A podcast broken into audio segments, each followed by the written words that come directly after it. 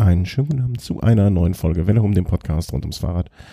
Und äh, wir haben uns ein bisschen Zeit gelassen aus gesundheitlichen Gründen, aus zeitlichen Gründen, aus ähm, gesellschaftskulturellen Gründen, bis wir uns, ähm, bis alles sich gesetzt hat, ähm, bis, der, bis die Konfetti Konfettis aus dem Haar sind, bis der Rausch ausgeschlafen wurde und wir mit einer gewissen Distanz und auch ähm, analytischem Geschick äh, zurückblicken können auf die WM in, ich wollte schon sagen Istanbul, aber in war es Innsbruck. Ähm, und äh, da beide Herren vor Ort waren, haben wir gedacht, dann müssen auch beide hier kurz sprechen, auch wenn der eine schon auf dem Absprung ist. Ähm, und ich begrüße in diesem Zusammenhang seit langer Zeit mal wieder bei uns lieber Thomas, guten Abend und lieber Chris. Hallo. Schönen guten Abend. So, wie war's? Also wir, wir wollen jetzt äh, schon, würde ich sagen, noch mal kurz in der Chronologie der Ereignisse bleiben. Äh, wir hatten, glaube ich, vor dem U23-Rennen der Männer äh, die letzte Sendung gehabt. Ähm, vielleicht, bevor wir dann zum Höhepunkt aus unserer Sicht zumindest äh, der ganzen Geschichte kommen. Ähm, vielleicht noch ganz kurz die zwei Rennen, die vorher stattgefunden haben, bevor wir dann noch um euer Erlebnis da vor Ort sprechen. Ähm, ja, kurz Revue passieren lassen. Thomas, du hast, glaube ich, am meisten von den Rennen davor mitbekommen. Äh, erzähl mal kurz, U23-Rennen der, der Herren, der, der, der, der Junioren, nee, wie ist das? Die U23 halt, haben die Schweizer ähm, sich einverleibt. Die Eidgenossen. Ja, also U23-Rennen der Herren lässt sich im Prinzip so zusammenfassen. Absolute Dominanz der Schweizer, die an dem Tag taktisch gesehen alles richtig gemacht haben und ähm, Mark Hirschi da eine perfekte Abschussrampe gebaut haben ähm, ja, und die entscheidende Attacke von ihm, von Mark Hirschi, ging dann überraschenderweise nicht im Anstieg, sondern in der letzten Abfahrt in so einer Kurvenkombination. Drin hat der ähm, Lamprecht und Hanninen den Finn ja, in Wind gesetzt und hat sich dann die Goldmedaille geholt. Und was für mich die größte Überraschung des Tages war, war jener besagte Finne Hanninen, der quasi als Einzelkämpfer sich da die Bronzemedaille geholt hat. Mhm. Sieht man aber auch immer wieder, ne? Also dass jetzt äh, ein Sagan hat ja bei seinen, wie viele Titel waren es? Drei oder vier, jetzt auch nicht ein übermäßig großes Team mit dabei. Wenn man es kann, kann man es, ne? Ähm, muss man so sagen. Also äh, es gibt ja auch Rennen, die sind prädestiniert dafür, ähm, dann auch von Einzelkämpfern mitgestaltet werden zu können und das äh, ist sowas. Damenrennen, ähm, um direkt da weiterzumachen, ne? also denke ich mal, da müssen wir uns nicht großartig und lange drauf äh, mit aufhalten, ähm, wenn wichtigere Sachen anstehen. Damenrennen, äh, Chris Steinmetier. Ja. Ja, überragend. Anna van der Breggen hat sich ja da wirklich schon zwei Runden vor dem Ziel abgesetzt. Aus einer Spitzengruppe ist da rausgefahren und wurde nie wieder gesehen. Also ja, krasse Entwicklung, vor allem auch wenn man dann mal die Abstände anschaut. Ich glaube, da waren schon in den Top 10 waren dann schon Abstände von jenseits der sieben Minuten dann am Ende erreicht worden und das wirklich aus einer Situation heraus resultierend, die ja erst so 30 Kilometer vor dem Ziel groß entstanden ist, mhm. hätte ich so in der Form nicht erwartet. Nee, also ganz, äh, also sie ist auch zweite vom Einzelzeitfahren geworden, äh, zweite Mannschaftszeitfahren. Ähm, das, das ist eine gute. Also ich, ne, wie gesagt, also wir haben es oft genug hier mh, mm, zugegeben, ist jetzt nicht unser Fachgebiet, die Damen. Ähm, aber zweimal Giro d'Italia Gewinnerin der Damen, ähm, zweimal Lüttich Bastogne Lüttich der Damen. Also das ist jetzt auch kein unbeschriebenes Blatt, das da gewonnen. Flash Wallon viermal gewonnen. Das ist jetzt auch kein unbeschriebenes Blatt und das mit 28 Jahren. Also die wird ja jetzt noch ein paar gute Jahre vor sich haben wahrscheinlich. Ähm, da kann man schon noch äh, noch was erwarten von der guten, glaube ich. Also in der Zukunft, in den nächsten Jahren auch. Ähm, ja, schön. Kann man einfach nur. Die, die Stärkste hat an dem Tag definitiv bei den Damen gewonnen. Ich glaube, da braucht man äh, nicht von irgendwelchen taktischen Leistungen oder sonst was sprechen. Das war einfach äh, ganz, ganz äh, fulminant und zu Recht gewonnen. Und dann kommen wir einfach direkt, sag ich mal, zu unserem äh, Höhepunkt jetzt äh, ähm, der, der Sendung oder des, äh, der ganzen WM. Ich, ich schilder nur einfach mal kurz, wie es bei mir war, weil eure Schilderungen sind deutlich spannender und dann habe ich das wenigstens abgehakt. Wir hatten Besuch an dem Tag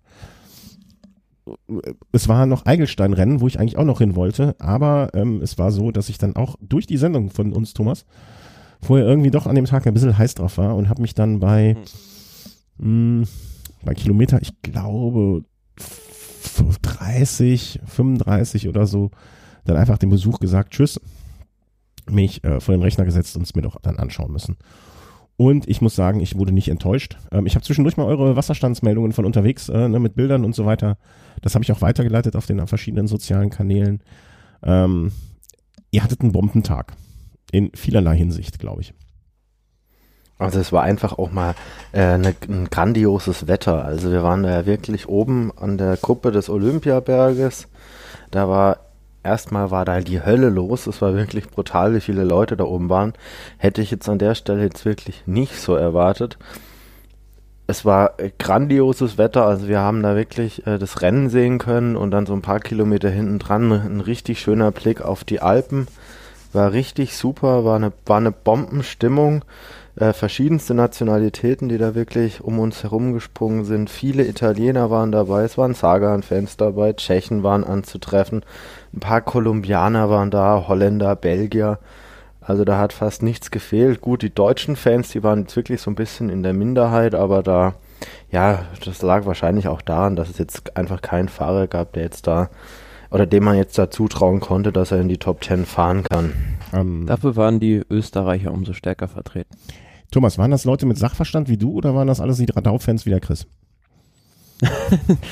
nee, ich würde schon sagen, also bei so einem Ereignis trifft man eher ja, Radsport-Fachpublikum an. Ja, ich, also von, von dir habe ich den ganzen Tag nichts gehört, ja, weil ich wusste auch, du machst dir Notizen, du saugst das auf.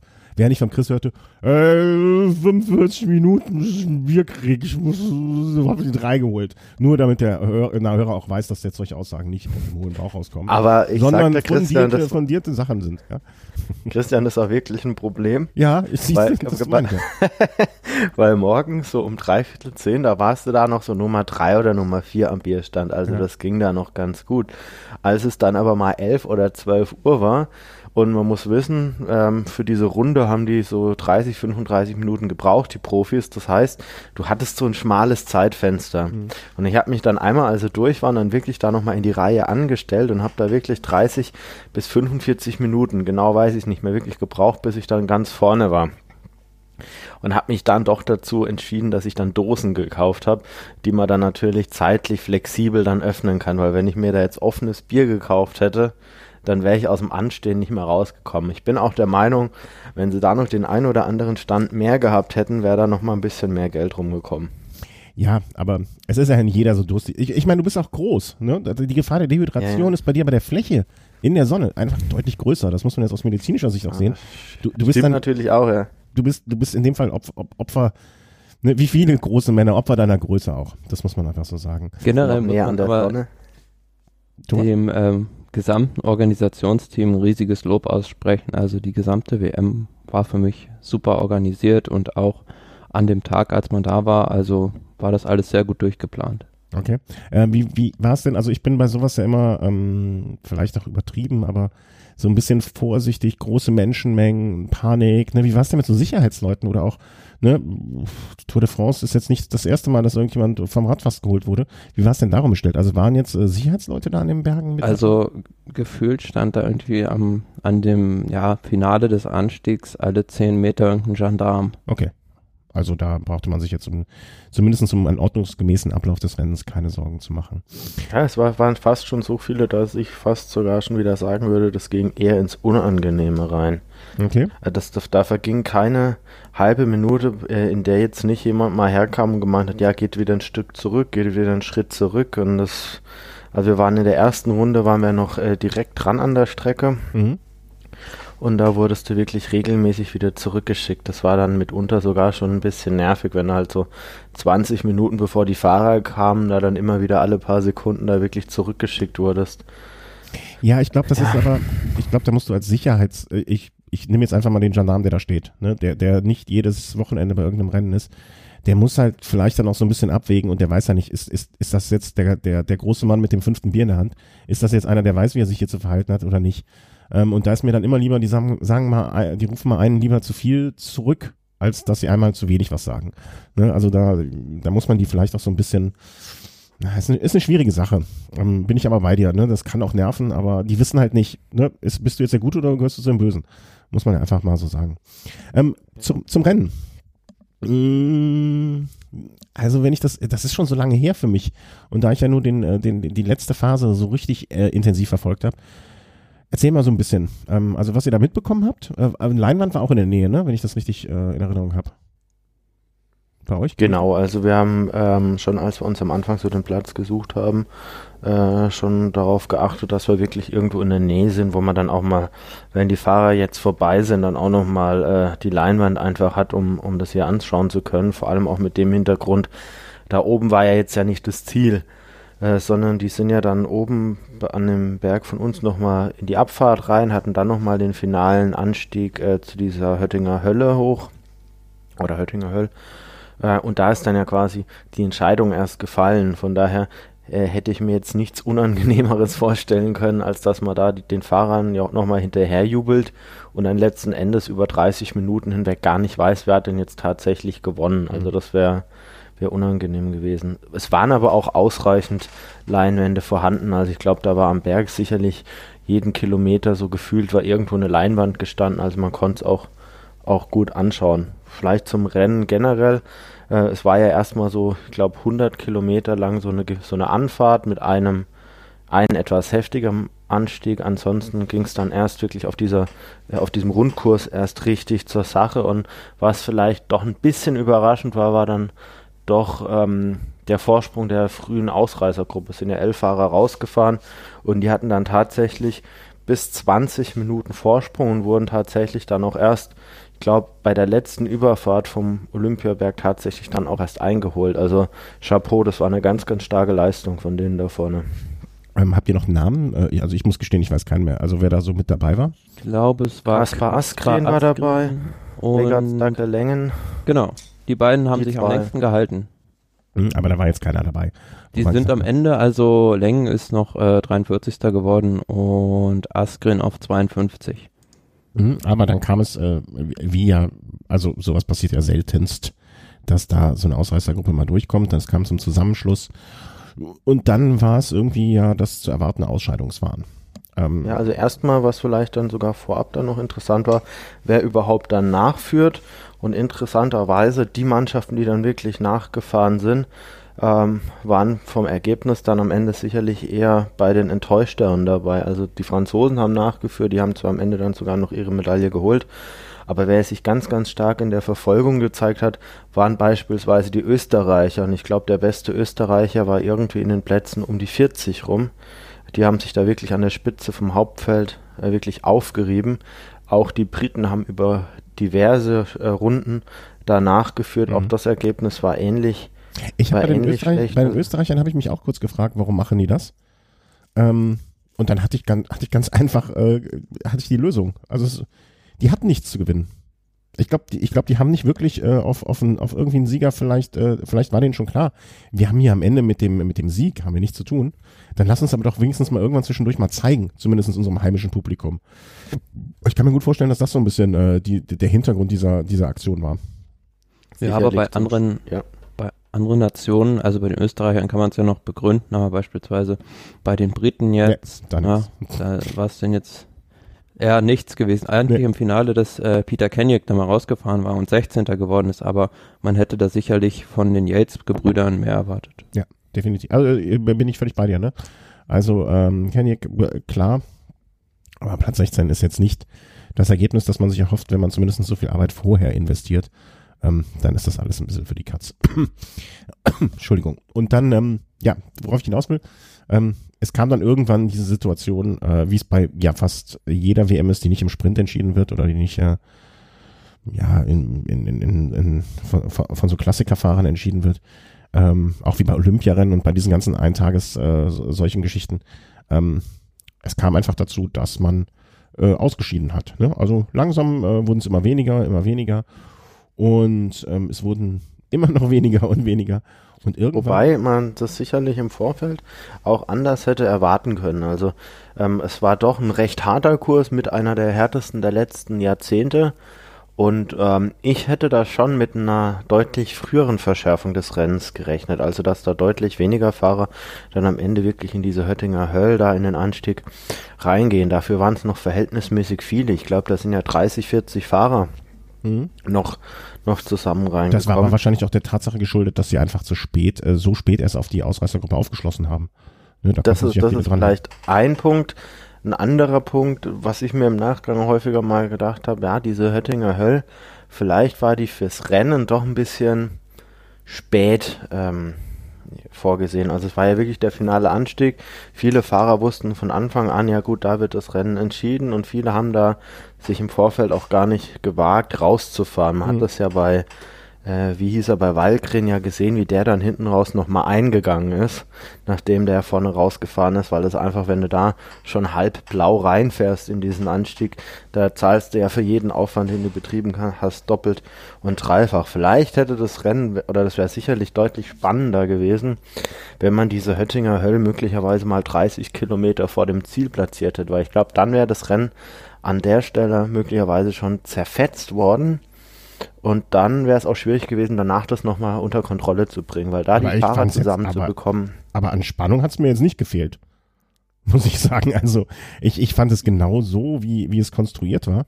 Ähm, auch echt gut und richtig. Also vor allen Dingen, dass es auch nicht oben aufgehört hat. Das hatte ja dann noch eine Randnotiz, die ja. dazu kam.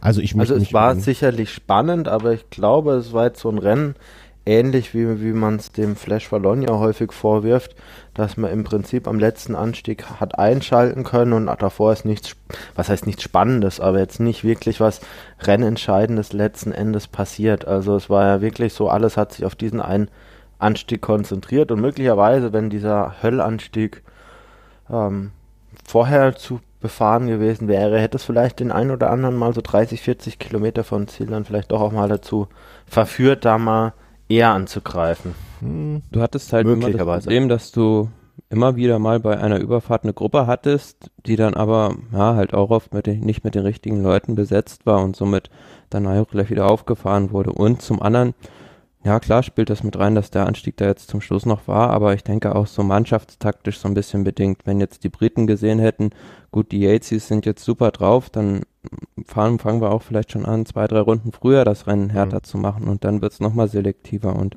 so war das bei ein, zwei Nationen mit Sicherheit auch so und denke, da haben ja, mehrere Faktoren zusammengespielt, dass am Ende dann erst die Entscheidung in diesem Höttinger Höllanstieg gefallen ist. Fangen wir vielleicht da äh, an, an diesem Punkt, ich muss gestehen, ich weiß schon gar nicht mehr, wer da, also es fuhr unten, wie, wie, wie wir es eben sagten, eine recht große Gruppe noch rein. Ich machte Ja, aber ganz vorne war ja noch dieser Michael Wallgren und da muss ich jetzt doch noch was ah, ja, ja, genau. anmerken. also wir standen an der Strecke und dieser Streckensprecher hat wirklich minutenlang gerätselt, was das denn jetzt für ein Fahrer sei, bis dann mal darauf gekommen ist, das ist ein Däne, der da vorne ist. Dabei, äh, erinnerst du dich dran, dass wir über in der letzten Sendung über Dänemark noch über die dänischen Fahrer und die große dänische Jugendarbeit gesprochen haben? Ja. Weil da habe ich nämlich noch, weil das hat mich nämlich noch, äh, wie ich damals nämlich auch schon meinte, die haben einen Ausrüster Parentini heißen die. Und da habe ich noch über Parentini gesprochen und äh, dann dachte ich auch noch, so stimmt, äh, genau, der Däne, der dann noch alleine sich so versucht hatte und äh, durchgehalten hatte, der letzte Mohikaner war, ähm, hat dann natürlich nicht für ihn gereicht. Das war auch äh, wahrscheinlich allen klar, aber er hat sich lange gezeigt und ähm, ja, alle Ehren wert und ist dann ja noch Siebter geworden. Also da, ja, hat er noch so manchen. Ich glaube, wenn er den Angriff nicht gewagt hätte und hätte bis zum Ende gewartet, wäre er wahrscheinlich nicht Siebter geworden. Nee, ja. Dann wäre er, wäre er weiter hinten gelandet. Ja, Von daher wurde er schon auch ähm, entlohnt, aber das äh, mit den Kommentaren, das hat sich wirklich über das ganze Rennen durchgezogen. Das war der Wahnsinn. Also da, da, du konntest schon drauf wetten, dass das nächste, was gesagt wird, komplett in die Hose geht. Da wurde dann, während Kwiatkowski drei Minuten Rückstand über die Ziellinie fahrend eingeblendet wurde, äh, wurde dann wirklich gesagt, ja mal gucken, ist Kwiatkowski noch dabei? Ah, da ist ja ein Pole, aber ist er das? Ist er das? Und dann, dann nein, der ist bestimmt noch im Hauptfeld. Ah, das ist er doch. Und also das äh, du hattest da wirklich einen Kommentator, der hatte wirklich absolut keine Ahnung von nichts. Ich weiß nicht, ob der sonst nur ähm, Ski Alpin kommentiert, so hat sich zumindest irgendwie gefühlt an, ähm, angehört. Es waren da schon so ein paar Sachen dabei, wo ich mir echt gedacht habe, was ist da jetzt los? Zwischendrin ist dann mal die Claudia Pechstein auf eine Bühne äh, neben uns da gerufen worden. Die hat dann irgendwie so zwei, drei Minuten belanglos irgendwas gelabert, hat keinen Menschen interessiert. Die Fans mussten sie danach erstmal fragen, für was sie überhaupt bekannt ist. Das wussten die gar nicht. Äh, also teilweise echt, das war, teilweise war es ja. skurril. Also das Rahmenprogramm war jetzt eher nicht so für reine Radsportfans gestaltet, sagen wir mal so, das war eher fürs Mainstream-Publikum. Ja, aber die musst du ja auch abholen irgendwo, ne? Also weißt du, der freut sich dann, dass er Claudia Pechstein kennt und dass er da ist ist ja, manchmal so, so. Da steht dann Claudia Pech dann auf der Bühne und sagt, sie drückt den deutschen Fahrern die Daumen. Ja, gut, kann man machen in Österreich. Ja. ja. Mein, ne, muss halt viele abholen. Ähm, ja. Kommen wir mal in die Situation, ne? Höttinger Höll, äh, wie gesagt, Ähm, ähm, ähm, und dann kam es dann dazu, ähm, dass, ja, also aus dem Feld, äh, aus dieser Gruppe heraus, es waren ja gar keine Attacken richtig, fand ich. Ne? Das war eher so ein Überleben und wer überlebt am schnellsten von all denen, die da noch irgendwie unterwegs sind. Und am Ende ist ja, glaube ich, sogar ein Fahrer irgendwie zu Fuß eine Zeit lang gelaufen und ist jetzt auch in den Top Ten gelandet oder irgendwie so, so eine Geschichte habe ich im Nachgang gesehen. Ähm, ich meine, wenn du die Daumen gedrückt hast in dem Moment, äh, das ist klar, Chris, ne? Da brauchen wir gar nicht so diskutieren. Ähm, ich muss gestehen, obwohl ich ja eigentlich Sympathien für dieses Team grundsätzlich habe und da der Einzige hier bin und sich das bei der Meldung, die auch äh, heute in unserer Sendung noch später kommen wird, vielleicht sich auch bald verschieben muss. Ähm, ich habe schon gedacht, eigentlich ist mir fast egal, wer es wird, aber bitte, bitte, bitte nicht Moscon. Habt ihr zumindest diesen Gedanken mit mir geteilt? Ja, ja aber der hat sich ja mehr oder weniger ein Eigentor geschossen. Also er hat einmal versucht zu attackieren und ist dann dadurch aus dieser Gruppe rausgefallen. Ja. Aber hat doch schon viele haben doch gedacht, ne? Also auch, im Nachgang habe ich es oft gelesen. Ah, super, egal wer, Hauptsache nicht Moscon ist es geworden. Und äh, das wäre, das, das hätte, glaube ich, dem Radsport auch nicht gut getan, wenn der da. Also der war, die waren ja dann, glaube ich, noch zu viert am Ende, wo er dabei war. Ja, die Gruppe mhm. oben auf der Kuppe war ja nur zu dritt. Also es waren Michael Woods, Roman Bardet und Alejandro Valverde zusammen und Tom Dumoulin ist in der Abfahrt nochmal reingekommen. Aber kurz, also das war nicht weit davor, dass äh, Moscon noch dabei war. Also er war sozusagen der letzte, ähm, der da abgefallen ist, wenn ich mich richtig erinnere. Ja, der hatte vielleicht oben an der Kuppe zehn Sekunden Rückstand, aber mhm. er war halt einfach komplett durch. Also ja. Also, da, waren, da waren alle, die da oben ja. ankamen äh, und nicht jetzt vielleicht in dem Moment äh, das Gefühl hatten, dass sie das gewinnen können oder zumindest weit vorne sind. Ähm, da waren alle platt wie die Flundern. Ähm, Abfahrt dann. Ähm, ja, da hat der Demoulin hat ja dann, ist von hinten immer wieder, immer wieder ein Stückchen näher gekommen, man hat dann auch wieder den Kommentator gehört, da kommt er nie mehr ran, der Abstand ist zu groß, ah, das kann er vergessen. Bis er dann irgendwie eineinhalb Kilometer vom Ziel lang gesehen hat, ui, es sind nur noch drei Sekunden, ja, das kann er doch noch schaffen. Also, das, das hat sich ja wirklich durchgezogen. Nee, aber dann hat man auch gemerkt, als Dumoulin da nochmal rangekommen ist, da wurde es dann auch ein bisschen lauter, also da waren doch einige äh, Holländer oder zumindest holländische Sympathisanten dann auch da. Da war es dann nochmal spannend, klar, weil da dann natürlich die Medaillen mehr oder weniger dann nochmal durchgemischt werden konnten. Ja, aber letzten Endes war es im Prinzip, als er dann einen Kilometer vom Ziel dran war, auch mehr oder weniger für ihn gelaufen, weil er hatte so viel Energien in dieser Aufholaktion verschwendet, dass er gar nicht mehr, also er hat versucht vorbeizufahren, aber gar nicht mehr die Power hatte. Ähm, hast du in dem Moment, als kurz bevor er da, äh, zwei Aspekte an dieser Stelle des Rennens, ne? Also wir, wir machen ja jetzt so Schritt für Schritt. An dieser ähm, Stelle oder in, in, diesem Moment, hast du da schon gedacht, okay, Dumoulin, das reicht nicht mehr, der hat zu viel gelassen? Weil ich habe in dem Moment wirklich noch gedacht, äh, zu, zu, dieser Phase muss ich natürlich gestehen, habe, äh, glaube ich, viele haben mal werdet in dem Moment den Daumen gedrückt und da habe ich auch zugehört. Ähm, habe ich gedacht, boah, bitte nicht, ey, komm, das wäre jetzt, also Dumoulin auch alle Sympathien für den Mann, aber Ne, der hat ja noch ein paar Jahre. Und ähm, ich dachte mir so, boah, komm, ey, bitte Dumoulin. Also ich dachte, war mir in dem Moment nicht sicher, ob der das nicht noch durchziehen kann. Ob der da nicht noch mal einmal schon. Ich meine, der ist ein paar Tage vorher Zweiter beim Zeitfahrweltmeister, bei den Zeitfahrweltmeisterschaften geworden. Ähm, der kann doch fahren, ne? Und ich dachte mir, mein Gott, ey, wenn der jetzt noch mal durchzieht, das könnte noch mal, das könnte noch mal richtig spannend werden. War, war dir also da in dem Moment klar, äh, äh, Thomas, dass, dass, also, dass der zu viel verschossen hat? Ja, das war in dem Moment eigentlich schon klar. Also auf einem Kilometer fährst du ja nicht mehr so weg. Also selbst dann hätte das ja ein Valverde mit einem Riesensprint noch zufahren können. Ja, okay. Dann war ich halt unwissend. Ja. Ähm, ich hatte die ganze finale Phase ständig Angst. Ja. Ich hatte nur Angst. Ich hatte vor allem Angst.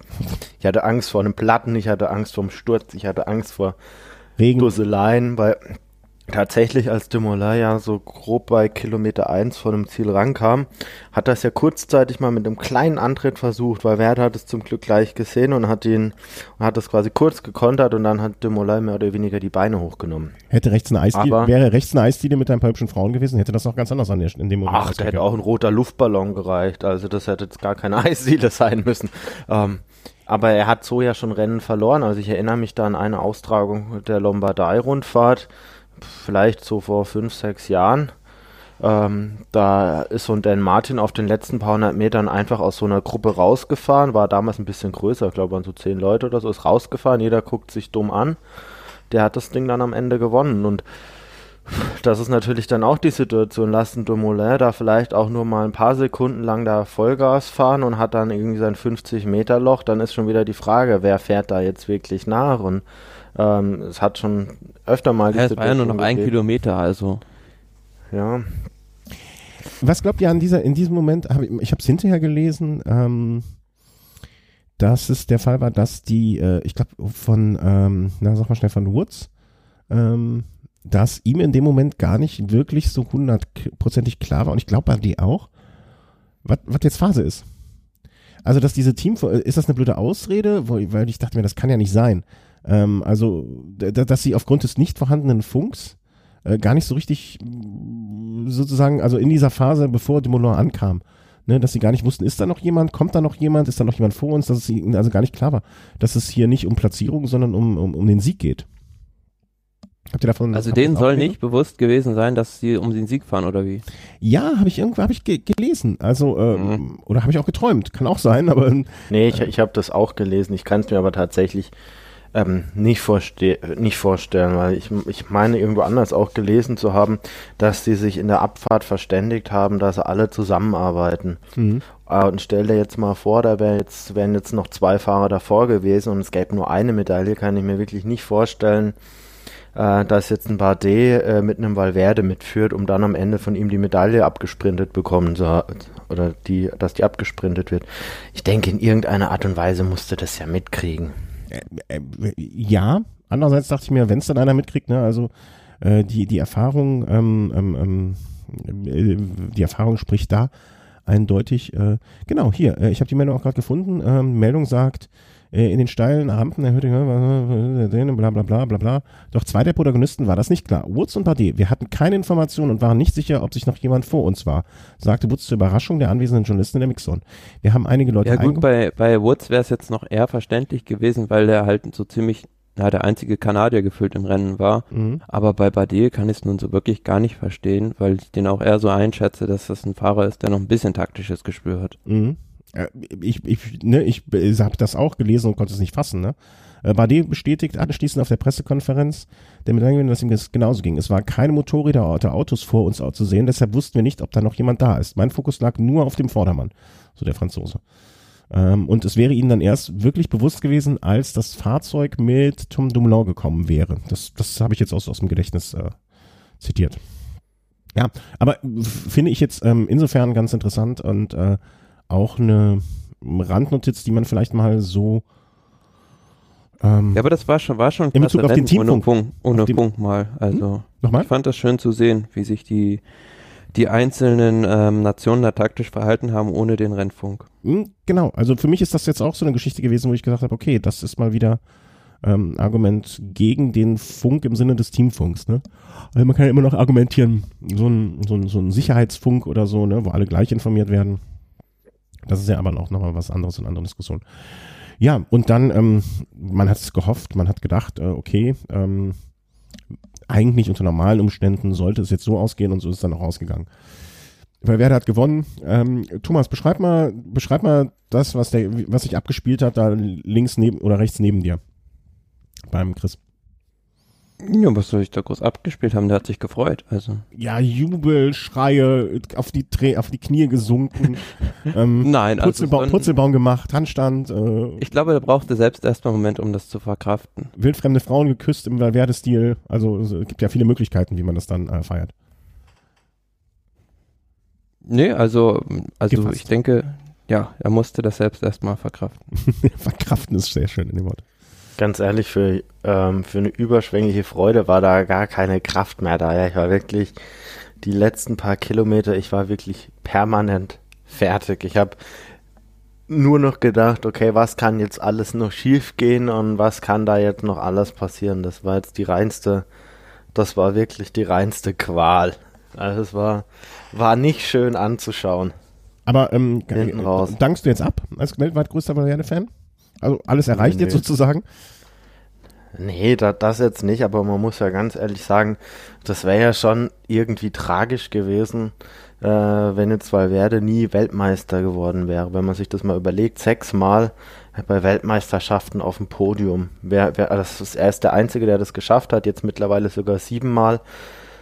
Wenn man sich das mal wirklich überlegt, dass jetzt in einem Regelfall ja nicht jedes Jahr ein Kurs ist, der dir jetzt da besonders passt, du manchmal ja auch mal verletzt bist oder mal die Form nicht passt und dass du das dann wirklich sieben, Jahr, sieben Jahre mal abrufen kannst, äh, auf, aufs Podium zu fahren, ist schon, ist schon stark. Und ähm, in der Vergangenheit hat er auch ein paar Mal Pech gehabt oder es hat halt hat halt nicht gereicht. Er hätte sicherlich auch, gerade wenn man jetzt mal an seinen ersten Weltmeistertitel 2003 jetzt mal denkt, das war ja sogar ein Jahr, hätte sogar ein Jahr sein können, wo er das Ding gewinnt, äh, wo er aber dann taktisch bedingt dann auch äh, quasi seinem eigenen Teamkollegen jetzt auch nicht nachgefahren ist beispielsweise. Er hatte da diverse Jahre, wo er es vielleicht auch ein bisschen verdattelt hat, also 2013 beispielsweise in Florenz. Das hätte auch nicht sein müssen. Und jetzt ist er halt endlich mal ja, am Ende der Karriere da belohnt worden. Ja, also was, was Und die Spanier, muss man auch ganz ehrlich sagen, haben ein exzellentes Teamrennen abgeliefert. Also da wusste jeder, was er zu tun hatte. Die haben die Gruppen besetzt, waren immer in der finalen Phase, immer vertreten. Ähm, sie sind dann nachgefahren, wenn sie mussten. Castro Viejo ist da mal eine Weile Tempo gefahren, um da auch sicherzustellen, dass die vorne wirklich eingeholt werden. Es war diesmal einfach ein spanisches Team, das ganz klar auf die Karte Valverde und nur auf die Karte Valverde gesetzt hat. Und das war in den ja, vergangenen Jahren nicht immer der Fall. Ja, aber wenn ich jetzt, wann, wann hätten sie es nochmal machen sollen? Also ich, ähm, ich hätte auch mir gut vorstellen können, dass er nach dem Rennen dann sagt, so das war's jetzt. Also das hätte ich, das, äh, das, das muss ich fast als Kritikpunkt sehen. Ähm, das wäre, das wäre, das wäre äh, eines solchen Fahrers ein würdiger Abgang gewesen. Ne, weil was, ja, aber wäre ja auch irgendwie schade, dann hättest du nächstes ja, schade, Jahr schade, schade. Das eine, ja, da, ja, klar. Ne, das kann ich jetzt aus deiner Fansicht sogar natürlich verstehen. Aber äh, wenn nicht besser abtreten als in so einem Moment da. Also, weil du kannst jetzt nichts mehr, was willst du denn jetzt noch gewinnen? Also, weißt du, das fünfte Mal Lüttich Bastogne Lüttich oder den sechsten Flash Manon? Okay. Ja, er hat, er hat einfach äh, Spaß dran zu fahren und natürlich wird er jetzt in der Zukunft keine Tour de France gewinnen, aber vielleicht reicht es für eine Etappe, vielleicht gewinnt er auch bei der Tour nochmal das Bergtrikot, wer weiß es denn, vielleicht ähm, reicht es nochmal, um eine Baskenland-Rundfahrt zu gewinnen, vielleicht aber auch nicht. Er hat dann halt einfach, er hat einfach Spaß an dem, was er da macht und ich glaube, ihm kommt es da wenig drauf an, wie er da von außen äh, betrachtet wird, weil es gibt genügend, die sagen ja immer noch, ja, der Doper und Pipapo und äh, der war gesperrt und der ist bestimmt immer noch hackevoll. Ähm, ich denke, wenn es darum geht, wie andere ihn beurteilen, da hätte er eigentlich schon vor zehn Jahren aufhören können. Ja, das kann, also wenn ihm das egal ist, ist ihm egal, ist ja auch in Ordnung. Ne, klar, man kann das Argument bringen, er war mal gesperrt, ist ein Ex, äh, Ex-Verurteilter, ob zu Recht oder nicht, ne, würde ich mir in die Diskussion, würde ich gar nicht anfangen. Das Argument kann man vorbringen, finde ich. Ne? Ähm, und ob er jetzt gedopt ist oder nicht, das, das, dafür wird er getestet. Ne? Wenn er gedopt wäre, würde ja, er positiv getestet also, sein. Punkt. Also er nimmt genauso am Rennen teil wie alle anderen teilnehmen. Von daher genau. muss man muss man sie auch gleich beurteilen. Also ich glaube, die Wahrscheinlichkeit, dass ein Valverde jetzt das Rennen äh, unter Hilfenahmen von Dopingmitteln ähm, gewonnen hat, das ist aus meiner Sicht jetzt ebenso wahrscheinlich, wie das jetzt äh, ein Romain Bardet oder ein Michael Woods ihre Medaillen auch unter Doping-Einfluss gewonnen haben. Die waren in der gleichen nee, Gruppe. Nee, ich, ich würde das andersrum sehen. Äh, der ist nicht, der ist getestet worden und er ist negativ, also Punkt. Also das ist ganz einfach. Also ich glaube, da braucht man das gar nicht mit anderen vergleichen oder so in dem Moment, sondern sagt einfach, äh, wenn er, wenn er, äh, wenn er, wenn er da drin hätte, dann hätten sie ihn positiv getestet. Hat nichts drin, ist nicht positiv getestet, also ähm, kann man ihm den Vorwurf einfach nicht machen. Ne, das äh, so, so einfach würde ich das ja, und letzten Endes denke ich mir ja auch, ich meine, so viele Jahre auf Weltklasse-Niveau zu fahren, möglich. Sicherlich, wenn, wenn man da jetzt nachhilft, sorgt das dafür, ähm, dass man ein, ein, Stück weit sein eigenes Leistungsvermögen ähm, erhöht, aber den Körper auch über mittlerweile eineinhalb Jahrzehnte immer auf diesem Top-Niveau zu halten. Ne? Da, wenn man da beispielsweise andere Sportler sich mal anguckt, Betancourt, der hat es zwei, drei Jahre geschafft, danach nicht mehr.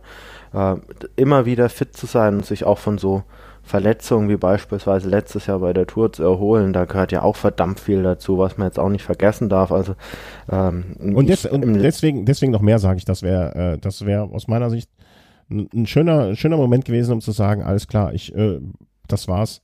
Ähm, äh, also, weißt du, für mich, ich, ich finde einfach, solche Momente kann man sehr schwer, so einen Abgang als Moment kann man sehr schwer kreieren. Also, das muss man jetzt noch nicht mal vom Radsport, sondern in, in fast allen Sportarten ist es ja schwer für viele Profis davon zu lassen. Ne? Und ähm, so, also ich weiß nicht, Thomas, fällt dir noch irgendwie so ein, so, so, so wann mal ein Sportler Äh, ja, also man sieht es, also im Radsport ist es ja jetzt nicht so extrem, weil du nicht so viel zu verlieren hast, aber beispielsweise im Boxen sieht man das ja ganz häufig. Also ja. da gibt es ganz, ganz wenige, die den Abgang rechtzeitig geschafft haben. Beispielsweise jetzt zuletzt Wladimir Klitschko auch, hat halt den letzten großen Kampf gegen Joshua verloren. Ja, oder wie war das? War es nicht im, im Motor? Im, ich kenne mich da überhaupt nicht mit aus, ne? Also Sport zu nennen ist ja schon schwierig. Aber in der Formel 1 hat da nicht auch immer irgendeiner gesagt, so, mir, nee, mir ist das Risiko hoch, ich habe jetzt ganz viel gewonnen, hier höre ich jetzt auf. Ähm, ne? Also so, so. Ja, Rosberg war das doch. Okay, ja, ich kenne mich da überhaupt nicht aus. Ich habe nur diesen diesen Abgang sozusagen, ne, ähm, als ich so. Deswegen finde ich es immer schön, wenn wenn Sportler, also ne, das hätte für mich noch mal so ein bisschen so das Sahnehäubchen da drauf geliefert. Äh, ja, wer weiß, vielleicht gewinnt er ja nächstes Jahr fünftes Mal Lüttich Bastogne Lüttich und sagt dann au revoir. Äh, ja, ne, okay, würde ich, ja, aber das wäre scheiße, weil dann würde das. Wir haben es ja jetzt beispielsweise im letzten Jahr auch das klassische Beispiel gehabt mit Tom Bohn, der nochmal versucht hat, dann Paris-Roubaix zu gewinnen und danach abgetreten ist. Ja. Hat es äh, aber nicht geschafft. Ja, aber das finde ich scheiße, weil dann das Regenbo äh, äh, Regenbogentrikot irgendwie dann ein Jahr im Keller liegt. Und jetzt, wo ich jetzt selber so drüber nachdenke, das Regenbogentrikot wäre dann ja auch ein Jahr nicht präsentiert worden. Das wäre auch doof. Gab es das mal, dass ein, dass ein Weltmeister gewonnen hat? Das würde ich mal äh, gerne die, an die Hörer Community. Da müssen wir einen Hörer wahrscheinlich befragen, weil das entzieht sich dann doch, denke ich, äh, unser dreier ja. Fachwissen, oder? Ja, das, äh, das wollte ich gerade, das meinte ich gerade. Also das war als Höreraufgabe. Vielleicht hat irgendein Hörer diese Information ähm, irgendwo zugänglich. Äh, das würde mich mal sehr interessieren. Ja, also ich denke, wir drei haben uns sehr gefreut für Alejandro Valverde. Ähm, verdienter Sieg und äh, ein verdienter ähm, Punkt in seiner Palmares, äh, den er sich da auf sein Revier heften kann. Ich habe jetzt auch schon die ersten Bilder gesehen, wo er dann im äh, Welt Weltmeistertrikot äh, unterwegs war oder sein erstes Rennen. Sein erstes ich. Rennen wird er äh, morgen fahren. Trevali Varesine. Und das passt ja. Wali bei den Trevali.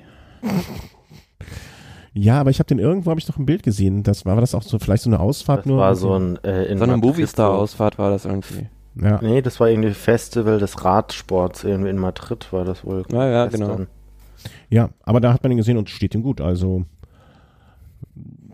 Klar, aber ich kann, ich kann mir jemanden vorstellen, den das sehr ärgern wird, nämlich den Teamchef. Der ist ja grundsätzlich nicht so Fan von Meistertrikots und so. Ja, stimmt. Ne, da gab es auch mal Diskussionen, wie der spanische, wie der spanische Meistertrikot ah, ja. gesehen hat. Ne? Ja, aber wenn er ihm das nicht gönnt, äh, dann kann er auch wirklich aufhören. Also dann soll er. Naja, ich, ich denke, äh, das äh, Meistertrikot von Movistar war immer schon so ein bisschen, ich sag jetzt mal, schlicht gehalten. Dezent. Außer dezent. in einem Jahr, das war aber damals noch Pani, also das Meistertrikot von Joaquim Rodriguez 2008. Das war dann schon heftig. das sah etwa ja. so aus wie das, äh, das Trikot der spanischen Nationalmannschaft von Valverde, das auch dieses Jahr anhatte. Muss ich mal nachschauen, also kann ich mich nicht mehr dran erinnern. Ich finde sowas aber immer gut, wenn das so präsentiert wird. Ja, total. Ne? Und ähm, was ich auch noch eine schöne Geste fand, das muss man an der Stelle vielleicht auch erwähnen, hier, dass ähm, Sagan, der ja auch ähm, quasi die, das Trikot übergeben hat, ich, äh, es wurde ja kolportiert, er hätte zumindest gesagt, hier, ich äh, würdiger Nachfolger und herzlichen Glückwunsch und du hast es verdient und so weiter. Ähm, auch wieder so eine Sagan-Sportsmann-Geschichte, finde ich. Die aber es wird ungewohnt sein, den im nächsten Jahr mal nicht im Weltmeistertrikot, sondern ja, aber ich habe schon gesehen, slowakischen Trikot zu sehen. Genau, das slowakische Trikot sieht ja gar nicht so unähnlich aus. Also ich glaube, so sehr umstellen muss man sich da, glaube ich, gar nicht. Ähm, also so anders sieht das wahrscheinlich gar nicht aus. Und ähm, ja, Sagan, der hat eine Bucherhose an am Fahrrad, da wird man ihn schon erkennen. Also da mache ich mir jetzt äh, wenig, wenig Sorgen drum, dass wir den nicht erkennen, wenn es nötig, äh, wenn es nötig ist. Ja, jetzt sehe ich hier das Ilya Baleares Trikot auch noch. Das war wirklich sehr, sehr äh, prägnant. Ich habe übrigens eine, ähm, eine Hose von denen heute noch bei mir im Schrank gefunden. Von Ilya Baleares. In den Farben auch? Nee, nicht in den äh, spanischen Meisterschaftsfarben, sondern in den normalen alten Farben dann.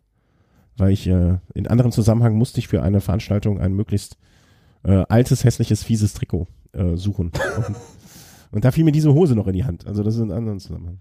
Also was man vielleicht auch ähm, zur Rad-WM noch sagen sollte, also übers Männerrennen, also von dem ich wirklich absolut enttäuscht war, waren, waren die Kolumbianer. Also das war ja wirklich ja, gar nichts. Was hat man da im Vorfeld gesprochen?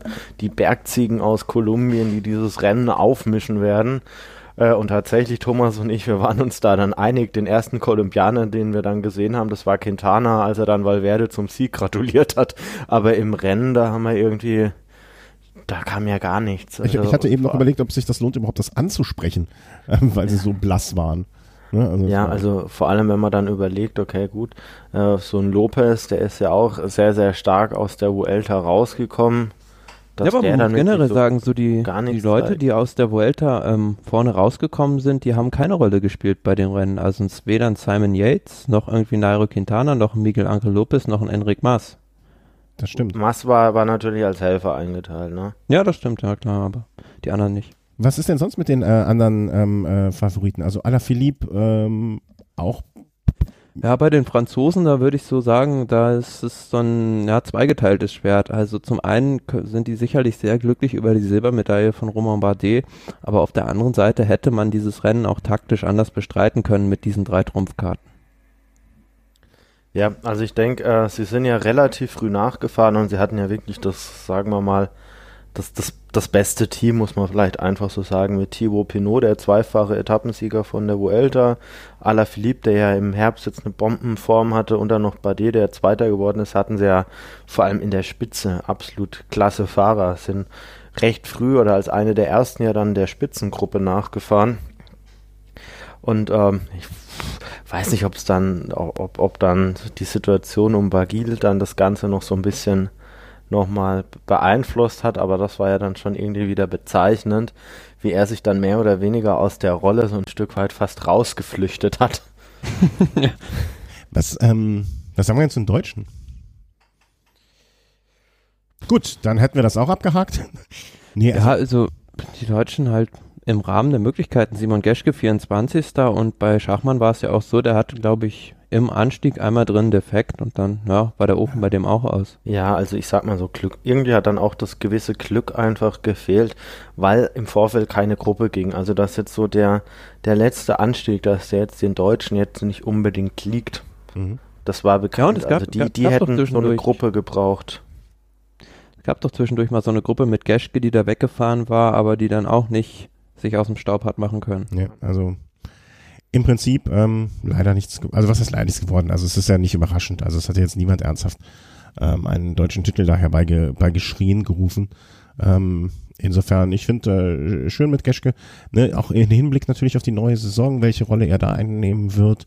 Ähm, das war ja auch so ein bisschen die Frage, ähm, dass er sich da zumindest so als ja, Kapitän war, er war schon der Kapitän, kann man schon sagen, ne? Also, ähm, dass er sich da so ein bisschen etabliert hat und ähm, dass wir dann sehen, was er da im kommenden Jahr äh, für eine Rolle einnehmen wird. Ähm, noch etwas? Oder eigentlich können wir doch an dieser Stelle, finde ich, hinter eine insgesamt sehr, sehr schöne WM mit äh, schönen, schönen Siegen, schönen Rennen, schöne Übertragung auch, ne? gut organisiert, wie ihr jetzt von vor Ort äh, bestätigen könnt.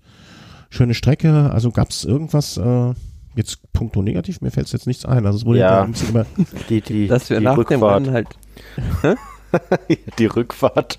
Ja, ja, ja. okay. Also es Chris, war chaotisch. Es war chaotisch. Also wir haben wirklich, äh, wir sind ja recht früh schon dort gewesen. Ich sage jetzt mal grob um 9 Uhr waren wir ja am Berg und äh, haben dann das Auto abgestellt. Ich sage jetzt mal so 500 Meter unterhalb vom Gipfel. Sind dann natürlich nach dem Rennen da gleich hin und es hat bestimmt eine Dreiviertelstunde, wenn nicht sogar eine Stunde gedauert, bis wir überhaupt mit dem Auto raus aus dieser Ausfahrt von dem Parkplatz konnten. Also das war blöderweise dann auch noch so ein Stellplatz für Wohnmobile, die natürlich dann nochmal schwerfälliger rauskamen. Der, das eine Wohnmobil, das ist die Kurve so schlecht angefahren, dass letzten Endes da das halbe Rücklicht da defekt war oder das komplette Rücklicht rausgerissen wurde. Das absolute Highlight war, dass der Typ dann einfach weitergefahren ist. Sie. Ja, ja. Ja, also das hat wirklich grob eine Stunde gedauert, bis, bis wir da mit dem Auto erstmal aus dieser Zufahrt rauskamen. Dann hat es sicherlich nochmal so eine halbe Stunde gedauert, bis wir da dann mal ordentlich vorankamen. Mhm. Das Ganze natürlich begleitet davon, dass man alle paar Minuten oder alle paar Sekunden irgendwo halten musste und dann irgendwelche betrunkenen Leute dann halt meinten, mit uns Kontakt aufnehmen zu müssen. Also es waren, da waren einige dann auch äh, schon ordentlich durch. Das ja. Ganze hat dann wirklich die Abfahrt, bis wir dann in Innsbruck unten waren, von Ende des Rennens an, hat sicherlich zwei Stunden gedauert. Aber gut, so ein Stück weit kann man so ein Event vielleicht auch gar nicht anders aufziehen. Es war klar, dass es da halt klar ist, aber Verkehrsrundfahrten auch so. Ja, das ist, pff, was weiß ich, wenn du irgendwo im Fußballstadion bist. Okay, Fußballstadien sind wahrscheinlich noch ein bisschen optimierter darauf.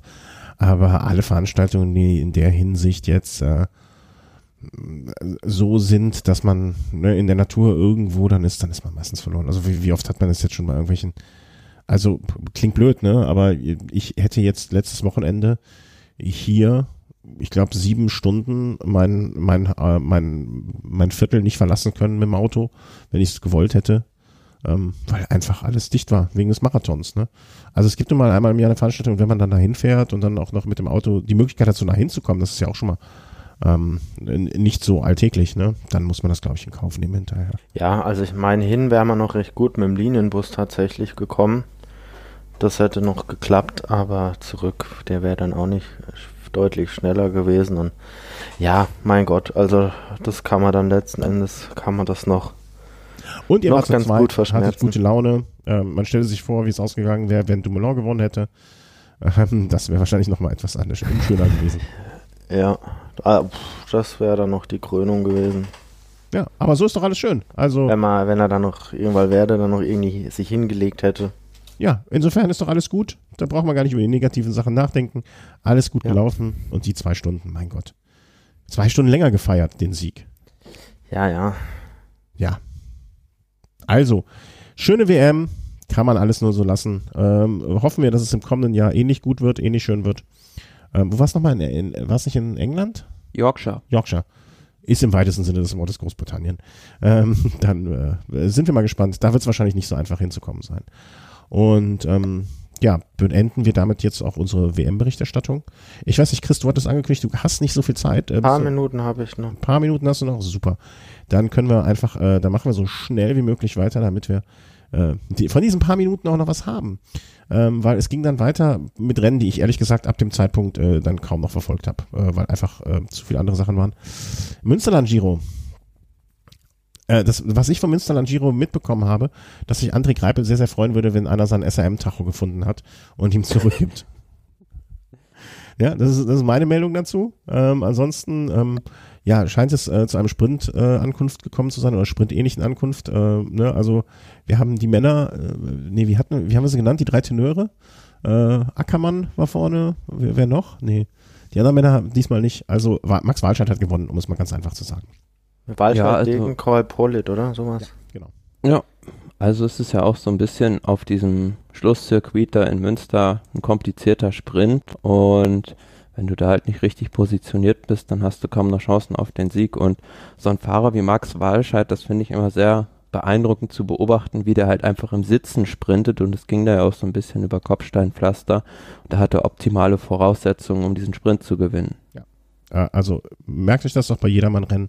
Wenn ihr zum Bensberger Schloss hochfahrt und die Straße ist etwas nass, immer im Sitzen fahren. Da habt ihr die besten Möglichkeiten. Und ähm, Vielleicht noch, oder Ja. Grundsätzlich, was an dieser Austragung spannend, spannend war, also man hat es ja im, äh, im Fernsehen äh, begleiten kon kon Können. können. so rum. ähm, was recht spannend war, dass sich relativ früh das Feld geteilt hat und deshalb vorne jetzt nicht, ich sag jetzt mal ein 150 Fahrerfeld da gemeinsam in den Sprint reinkam, sondern dass es wirklich so eine Selektion schon relativ früh gab. Also man hat da wirklich dann so eine Situation gehabt, dass da recht früh nur noch 30 Fahrer etwa vorne waren. Am Ende waren es sogar, meine ich, noch ein paar weniger. Also das war noch, noch ein bisschen spannender, weil es halt jetzt nicht die Situation gab, 150 Fahrer holen am Ende noch drei Fahrer vorne ein und sprinten dann, sondern das Rennen war auch eine lange Zeit geprägt davon, dass vorne ich sage jetzt mal, diese erste Gruppe Tempo gebolzt hat und hinten das Hauptfeld nochmal Tempo gebolzt hat, um nochmal ranzukommen. Es haben nochmal einzelne Fahrer wirklich den Sprung geschafft, also Edwald Bossenhagen, Gaviria haben bei, beispielsweise den Sprung geschafft, aber die hat es dann auch zu viel Kraft gekostet oder die waren dann an dem Tag dann einfach zu schwach, um da noch ein Wörtchen mitreden zu können. ist das vielleicht, wird das zum geflügelten Wort? Die haben den Dumoulin gemacht? vielleicht könnten wir das als Phrase so einführen. Das so, so, so, ihm so, zu, sa- so ähm, äh, noch zur Ehre gereichen. Ähm, was noch kommen wird, äh, vielleicht auch für, für die Hörer, die beide Formate hören, ähm, der äh, Christian hat sich beim Münsterland Giro beim Jedermann-Rennen ähm, beteiligt. Was heißt beteiligt? Also ist mitgefahren und hatte auch im nächsten Velo-Snack in der kommenden Woche einiges zu, zu erzählen, wie ich mitbekommen habe. Also auch ordentlich schnell unterwegs gewesen. Ja, und ich denke mal, Walscheid ein verdienter Sieger, also kann man nichts gegen sagen. Äh, schön auch Degenkolb auf Platz zwei, dass der sage ich mal immer wieder, also ne, dass diese Geschichte bei der Tour nicht so eine Eintagsfliege war, sondern dass, dass der sich auch äh, in anderen Rennen jetzt wieder vorne zeigt und offensichtlich zu einer Form zurückkehrt. Ähm, das nächste, der Giro dell'Emilia, ein äh, italienischer, ist das ein, würdest du es als Halbklassiker bezeichnen oder ist es was ist es? Das gehört zu diesen italienischen Herbstklassikern und wir haben ja beim letzten Mal schon darüber gesprochen, als wir über den Giro d'Italia 2019 gesprochen haben, dass dieser Anstieg zur Santuario della Madonna di San Luca im nächsten Jahr auch bei diesem Auftaktzeitfahren im Programm sein wird und von daher war das jetzt eine sehr schöne Gelegenheit, sich das als Radsportfan schon mal anzugucken, was das für eine unfassbare Rampe da zum Schluss hoch ist. Also die sind diesem Rundkurs daher, glaube ich, viermal insgesamt gefahren zum Schluss und auch sehr erschwert in diesem Jahr, muss man sagen, durch das ganz schlechte Wetter. Mhm, also es hat, äh, it was raining cats and dogs, wie der Engländer sagen würde. Und ähm, ja, also der letzte, die letzten gut zwei Kilometer waren es dann auch, die äh, quasi den Schlussanstieg hoch äh, waren zur Zielankunft. Und ähm, Alessandro De Marchi vom scheidenden BMC-Team hat sich dann da den Sieg geholt vor Rigoberto Uran ähm, Michael Woods und da sieht man auch eine Pinot vorne, Bardet vorne, da sieht man auch, wie, ähm, äh, wie, wie schwierig äh, diese, dieses Rennen am Ende war. Also ich fand es bemerkenswert, wie der Marke, also da sich, glaube ich, 28 Kilometer vor Ziel ist der losgefahren und hat wirklich das komplette Feld, also diese Gruppe mit den ganzen Favoriten auf Distanz halten können. Mhm. Äh, an der Stelle möchte ich noch, weil es mir hier gerade auffällt, äh, natürlich zu Grabe zu, zu Kreuze kriechen. Primoz Roglic 28, 34. Mein großer Tipp fürs Road Race Rennen. Ähm, da lag ich mal wieder völlig daneben und äh, das möchte ich dann auch hier sozusagen bekunden. Ähm, Gut, hatte ein bisschen Pech, ne? Also ist ja mal gestürzt. Ah, okay, und das, das, mitbekommen. das ist natürlich dann, wenn man erstens kein starkes Team um sich rum hat und dann, wenn das Rennen halt auch dadurch, dass äh, vorne Fahrer einen großen Vorsprung haben, dann schon recht schnell wird, natürlich dann Gift. Aber ich möchte aber, ich möchte in dem Zusammenhang dann aber an das Juniorenrennen erinnern, und äh, da kriegt der Thomas jetzt noch feuchte Augen, wenn er an das Rennen denkt. Da ist auch jemand gestürzt und hat dann mal äh, ordentlich noch gezeigt, wie es laufen kann. Ja. Aber es ist ja nicht jeder, also so ein Überflieger. Ja, ja, das war jetzt, äh, das war natürlich ein äh, Sonderfall, sag ich mal vorsichtig. Ähm, aber ja, also ich wollte eigentlich auch nur sagen, ich habe wieder mal völlig der falsch daneben gelegen. Also das, äh, damit möchte ich auch nicht ähm, kokettieren oder so, aber es war in dem Fall einfach so. Ähm, nächstes Rennen von den Herbstklassikern, was jetzt anstand, ja, das war dann, Moment, wo haben wir es denn? Ähm, helf mir bei der Aussprache. Tour de Vendée. Vendée. Und ich hatte nur Hat gelesen. aber mit den italienischen Klassikern wenig zu tun. Genau, das ist natürlich ein französisches Rennen. Ähm, äh, haben kurz den Sprung nach äh, drüben gemacht. Und ich hatte nur gelesen, äh, Hebepura, endlich hat Denske seinen Sieg gefeiert oder auch nicht. Das hat mich jetzt äh, in, in unserer Übersicht ein bisschen irritiert. Warum hat er es, äh, warum hat er es nicht gemacht? Na, er hat es ja gewonnen, aber ähm, er hat es nicht gefeiert, weil er dachte, es wäre noch eine Runde zu fahren. Ah, okay. Ich habe nur die Überschrift gelesen, deswegen hatte ich das noch nicht gesehen. Okay. Also hat er quasi den, den Also ist durchs Ziel gefahren und ähm, ist dann quasi so auch so noch ein Stückchen weitergefahren um die Kurve halt und dachte, dann wäre noch eine Runde zu fahren, aber er ist dann halt auch schon richtig gesprintet. Oh, also ganz durcheinander, die Geschichte oder was? Dachte er, es geht noch um Prämie oder warum? Nee, das war ja auch wieder so ein Circuit zum Schluss, also. Also äh, war anzunehmen, dass er eine Attacke fährt und dann vielleicht so, naja, also er hat zumindest gewonnen und hat es äh, quasi den Anti-Zabel gemacht. Ähm, das, äh, ja, also Glückwunsch, ne? Er hat es auch endlich mal verdient, finde ich. Also, ne? Er hat ja eine ganz gute Saison gefahren. Und Giro auch gefahren. Ja. Ja. Also, dass, dass, dass er da mal belohnt wird und ähm, ich glaube, das Team weiß schon ganz genau, äh, AG Dessert, äh, was sie an ihm da haben. Ja, ich gucke gerade mal so über die Gesamtstatistik, was er diese Saison alle gefahren hat. Ne? Also jetzt da gewonnen und dann gute Arbeit bei Deutschland Tour war er ganz gut dabei. Giro immer guter Helfer. Also ich glaube, die, die sind ganz froh mit diesem Einkauf behaupten. Ist ja auch ein sehr, sehr vielseitig einsetzbarer Fahrer. Also den kannst du äh, sowohl bei der Flandern-Rundfahrt als auch bei einer Grand Tour-Bergetappe an den Start stellen. Der wird dir immer helfen können. Ja. Und mit 24 Jahren natürlich auch noch jemand, der da ähm, Möglichkeiten hat, sich noch zu entwickeln. Also schöne Sache. Und äh, wie wir das damals auch, ne, was, was, wie, wie hieß er nochmal, der ähm, jetzt zurückkommt aus Deutschland äh, von Quickstep, ähm, ne, also der Fahrer, der, der den umgekehrten Weg, genau, der äh, Dance, der den umgekehrten Weg gegangen ist, ne? Und dann vielleicht die, den etwas beschwerlicheren Weg im Ausland wählt. aber dort dann nicht einer unter vielen ist, sondern vielleicht der Deutsche, der dann auch öfter mal in ein Interview kommt oder gefragt wird oder so, den Alleinstellungsmerkmal hat. Als letztes und als ein großes Rennen dann auch nochmal ähm, vielleicht etwas mehr Beachtung gegeben, äh, Paris Tour. Äh, was glaube ich auch, ne, jetzt das letzte Rennen, das muss man vielleicht in dem Zusammenhang auch nochmal erwähnen, von Sylvain Chavanel war. Mhm, ja, also nach, glaube ich, 17 oder wie viel, 18 Jahren war es, hat er jetzt seine Profikarriere dann beendet und das Rad an den berühmten Nagel gehängt und wie man es von Sylvain Chavanel nicht anders kennt, an dem Tag natürlich dann hat er sich nehmen lassen und ist in die Ausreißergruppe gegangen. Ja. Also wie soll man sich, wie soll man sich auch sonst also verabschieden, wenn man Sylvain Chavanel ist? Also das ist ja klar. Ähm, erzähl mal bitte, was, äh, weswegen war Lefebvre auf 180? Das habe ich nicht mitbekommen. Ich hatte das nur mit Lefebvre, äh, mit ähm, ähm, Chavanel mitbekommen vorher. Ja, ganz einfach aufgrund der äh, Streckenänderung in diesem Jahr. Also wenn man sich das Finale mal anguckt, die sind da halt über so Winzerstraßen gefahren durch irgendwelche Weinberge, was ja weder irgendwie, na, also es war schon grenzwertig, das als Gravel oder Gravel Straßen ja. zu bezeichnen. Aber das hatte man doch von, also nicht nur von ihm, sondern das hatten sich ja, also ich habe so bei Twitter irgendwie mitbekommen, dass sich mehrere Fahrer da über die Streckenführung beziehungsweise die Qualität der Straßen, war es nicht auch ähm, Greipel, der sich geäußert hat? Ähm, mhm da, äh, da, da geäußert haben. Ich meine, ich finde diesen Trend zu diesen Naturstraßen und so weiter ja auch ganz nett und es ist hübsch anzusehen. Also äh, ich kenne kaum jemanden, der ähm, die Strade Bianchi nicht mag. Aber es, man muss halt auch, ähm, wenn es um die Sicherheit der Fahrer geht, muss es halt auch seine Grenzen haben, finde ich ganz persönlich. Ja, also Problem. Ich, ich habe ja, ich habe da zwei Punkte. Zum einen, ähm, ich finde, also ich habe jetzt ein paar Bilder gesehen, vom Final oder vom Rennen selbst habe ich nur die letzten zehn Kilometer sehen können äh, wenn man sich mal die Fotos teilweise anschaut, dann ist wirklich der Belag mehr als übel. Da habe ich mir dann wirklich gedacht, okay, dass da nicht jeder Fahrer irgendwie einen Platten hat oder davon auch mehrere, ist schon hochgradig verwunderlich. Das ist der eine Punkt. Also ich denke, es gibt da wirklich Naturstraße und dann nochmal in Anführungszeichen Naturstraße, die dann vielleicht so aussieht wie bei Paritur. Aber der eigentliche Grund, den ich noch anführen will, ja, also grundsätzlich kann man ja mal sowas machen, dass man mal das ein oder andere Rennen einführt, das dann auch mal über solche Straßen führt. Das gibt's ja jetzt bei der Strade Bianca beispielsweise. Aber äh, Paris Tour steht eigentlich für, für ein anderes Rennen. Das steht eigentlich mhm. dafür, dass am Ende auf der längsten Zielgeraden des Radsports dann am Ende die Sprinter das in einem Sprint ausfechten und eben nicht dafür, dass da auf der Naturstraße da eine Entscheidung gesucht wird und am Ende die Fahrer da einzeln ankommen. Mhm.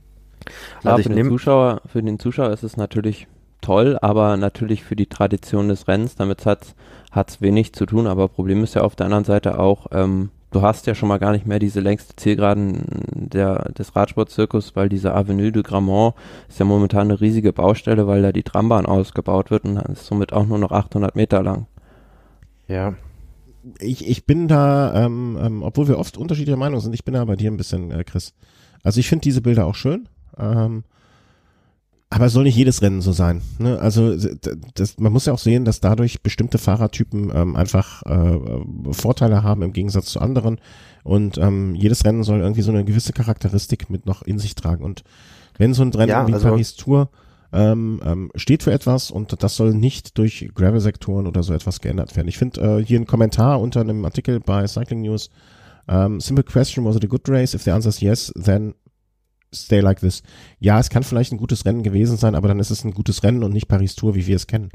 Ja, also wir hatten ja die Diskussion ja auch vor einigen Jahren, vielleicht so vor fünf Jahren, auch mal bei äh, Mailand Sanremo. Damals äh, sollte ja ein neuer Anstieg im Finale mit eingeführt werden, der das Rennen komplett geändert hätte dann hättest du da keine Sprinter mehr vorne gehabt, sondern hättest da guten Nibali hätte das Rennen auch gewinnen können, aber dann hättest du eben eher so die, die Kategorie Valverde da vorne mit dabei gehabt.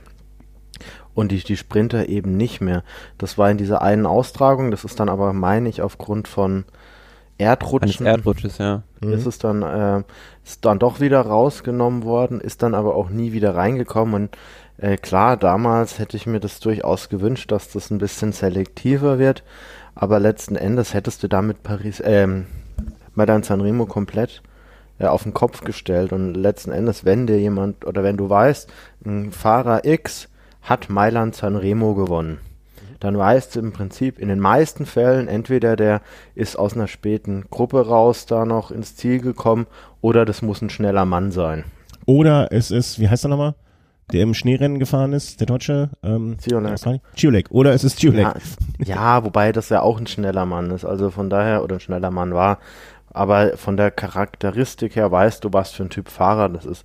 Es würde sich irgendwie komisch anfühlen, wenn du dann irgendwann mal an einem Punkt bist, äh, dass es heißt, Mehavi Kudus hat Mailand Sanremo gewonnen, weil da im Finale oder Nairo Quintana gewinnt Mailand Sanremo, weil da am Ende dann halt noch eine Bergankunft beispielsweise ist. Irgendeinen Berg wird man wahrscheinlich in der Umgebung da auch noch finden.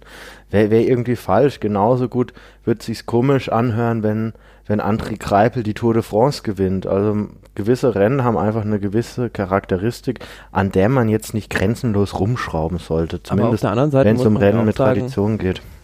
Mit äh, Krag Andersen und Terpstra waren das der zweite und der dritte des Vorjahres, die vorne waren. Ja. Ja. Ja. Punkt. Also einfach das be äh, beste Argument rausgehauen, was es jetzt gibt. Klar. Ja, und um nochmal auf den Herrn Lefebvre zurückzukommen, mit dem wir das eigentlich eingeleitet hatten. Problem war nur für den, dass äh, Philippe Gilbert sich äh, in einer sehr ausreichenden Position in der Spitzengruppe befand und dann einen Plattfuß hatte. Und deswegen war der halt, denke ich, ziemlich angefressen hinterher. Ja, aber Lefebvre ist ja immer für, für, für sowas gut. Also deswegen, das ist ja das Einzige, weswegen wir ihn überhaupt noch ertragen. Dass er ab und zu mal so eine Spitze raushaut, glaube ich. Also äh, sonst wäre das auch ganz, ganz schlimm. Gut, dann sind Ansonsten jetzt Sören Kroh Andersen ein brutal starker Fahrer, also von dem Kerl bin ich wirklich begeistert. Der hat mir letztes Jahr bei der Vuelta schon äh, wirklich imponiert.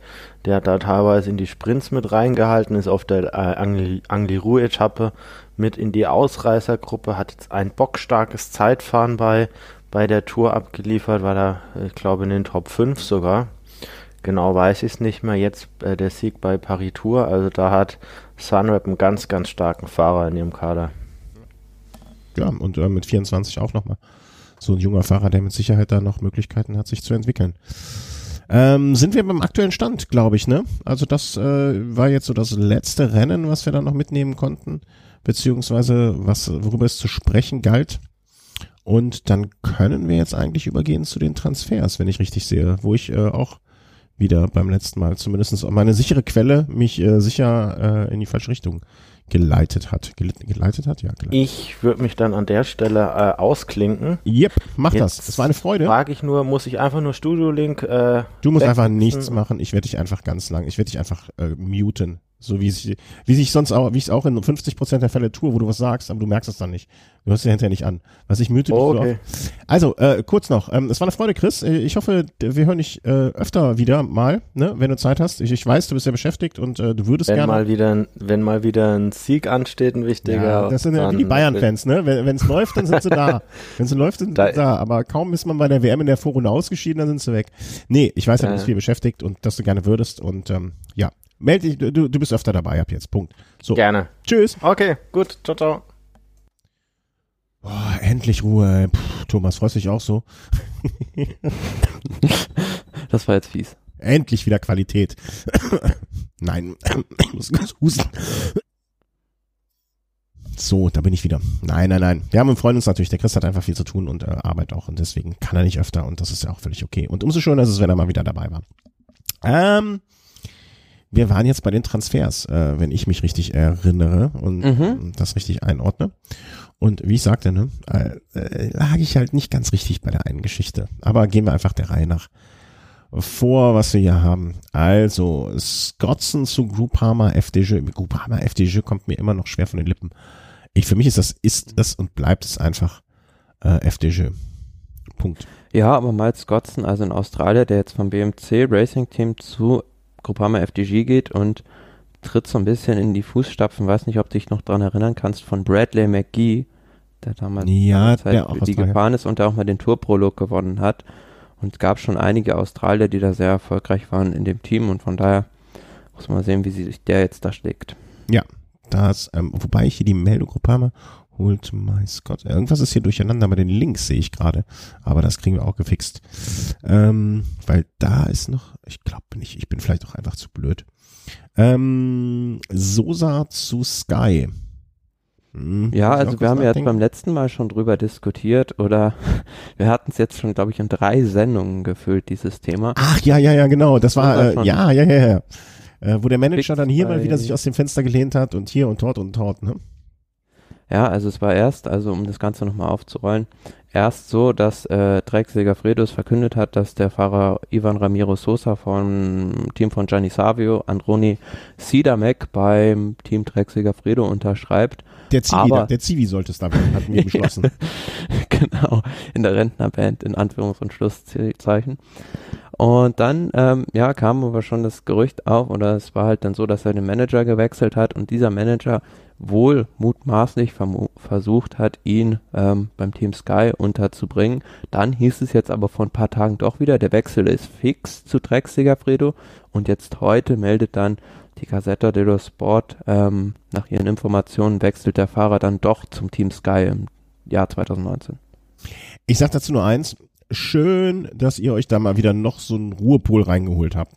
Ne? Als wenn es mit, ähm, mit eurem schönen Moscon, ne? als wenn der jetzt, äh, der Herr der, wie soll man sagen, ähm, der, der Ruhe und äh, der Beschaulichkeit wäre, da holt euch jetzt noch so ein, so, so ein, ähm, so ein Knaben rein, der mal hier, also kann ich, äh, Um ehrlich zu sein, meine Einschätzung dazu ist eigentlich so, dass der Fahrer das schwächste Glied in dieser Kette ist, weil denke, da im Hintergrund laufen so Dinge ab, von denen wir jetzt nur so mutmaßen können. Also, aber ich denke, der, da spielen die Berater eine ganz große Rolle, also bei diesen Deals. Ja, ähm, ja, vollkommen richtig.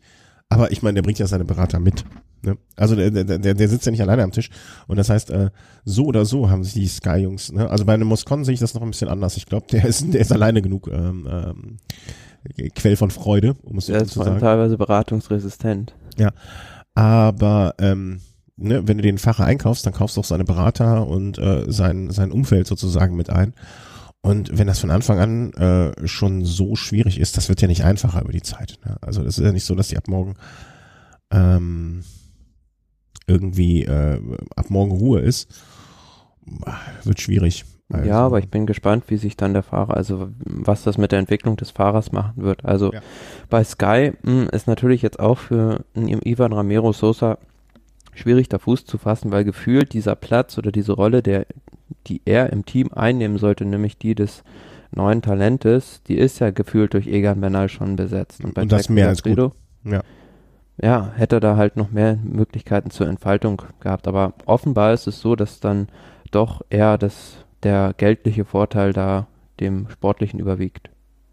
Für einen jungen Fahrer kann ich das vielleicht im Ansatz noch verstehen, aber da weiß man auch jetzt wieder nicht, ne, ähm, wie, wie schon oft gesagt, welcher, ähm, welcher Berater da wo wie viel noch sich in, mit in die Tasche stecken kann und deswegen sowas passiert. Hm. Naja, warten wir mal ab. Äh, Bernal äh, verlängert um fünf Jahre. Haben wir jetzt mit. Ja, da sind wir gleich beim nächsten kolumbianischen Supertalent, Egan Bernal. Ja, und da bestätigt sich die These, die Dave Brailsford aufge, aufgesetzt hat, dass er nämlich gesagt hat, Egan Bernal ist der Mann, mit dem wir in den kommenden Jahren bei den Grand Tours für Furore sorgen wollen. Und dementsprechend hat man den jetzt gleich mal ja, für fünf weitere Jahre ans Team gebunden. Also ich kann mich nicht erinnern, dass mal ein Fahrer einen Vertrag für fünf Jahre bekommen hat. Nee, um, ich auch nicht. Also äh, keine Ahnung, äh, welcher Fahrer sich äh, dessen rühmen darf. Ich finde auch die Aussage, je länger ich drüber nachdenke, ähm, das ist unser Mann für die für die nächsten Jahre. Ne? Das ist äh, auch ein bisschen ein Schlag ins Gesicht natürlich von ähm, na, von Froome und äh, sag mal schnell. Thomas. Genau. Ähm, aber Ja, aber die sind ja jetzt auch schon, glaube ich, 33 respektive 34 und da ist es ja absehbar, dass die dann irgendwann auch nicht mehr dieses Leistungsniveau haben werden. mh, ja klar, aber so ein, zwei gute Jahre gebe ich denen noch. Und Spannend natürlich bei, bei einem britischen Team, dass man da jetzt auf einen Kolumbianer setzt. Ja. Also ich bin da, bin da noch, äh, ich, ich, ich bin gespannt. Ich kann mir gut vorstellen, dass da noch einiges äh, rumoren wird und äh, dass das vielleicht nicht ganz so glatt läuft. Aber bis jetzt haben wir immer gesagt, ne, da ist genug Potenzial für irgendwie den Ärger oder den Ärger und das und dies. und äh, sie haben es immer noch Und irgendwie. geschafft. fairerweise muss man, muss man ja auf der anderen Seite auch sagen, Team Sky hat es in diesem Jahr perfekt demonstriert, wie man mit so einer Doppelspitze eine Grand Tour angeht.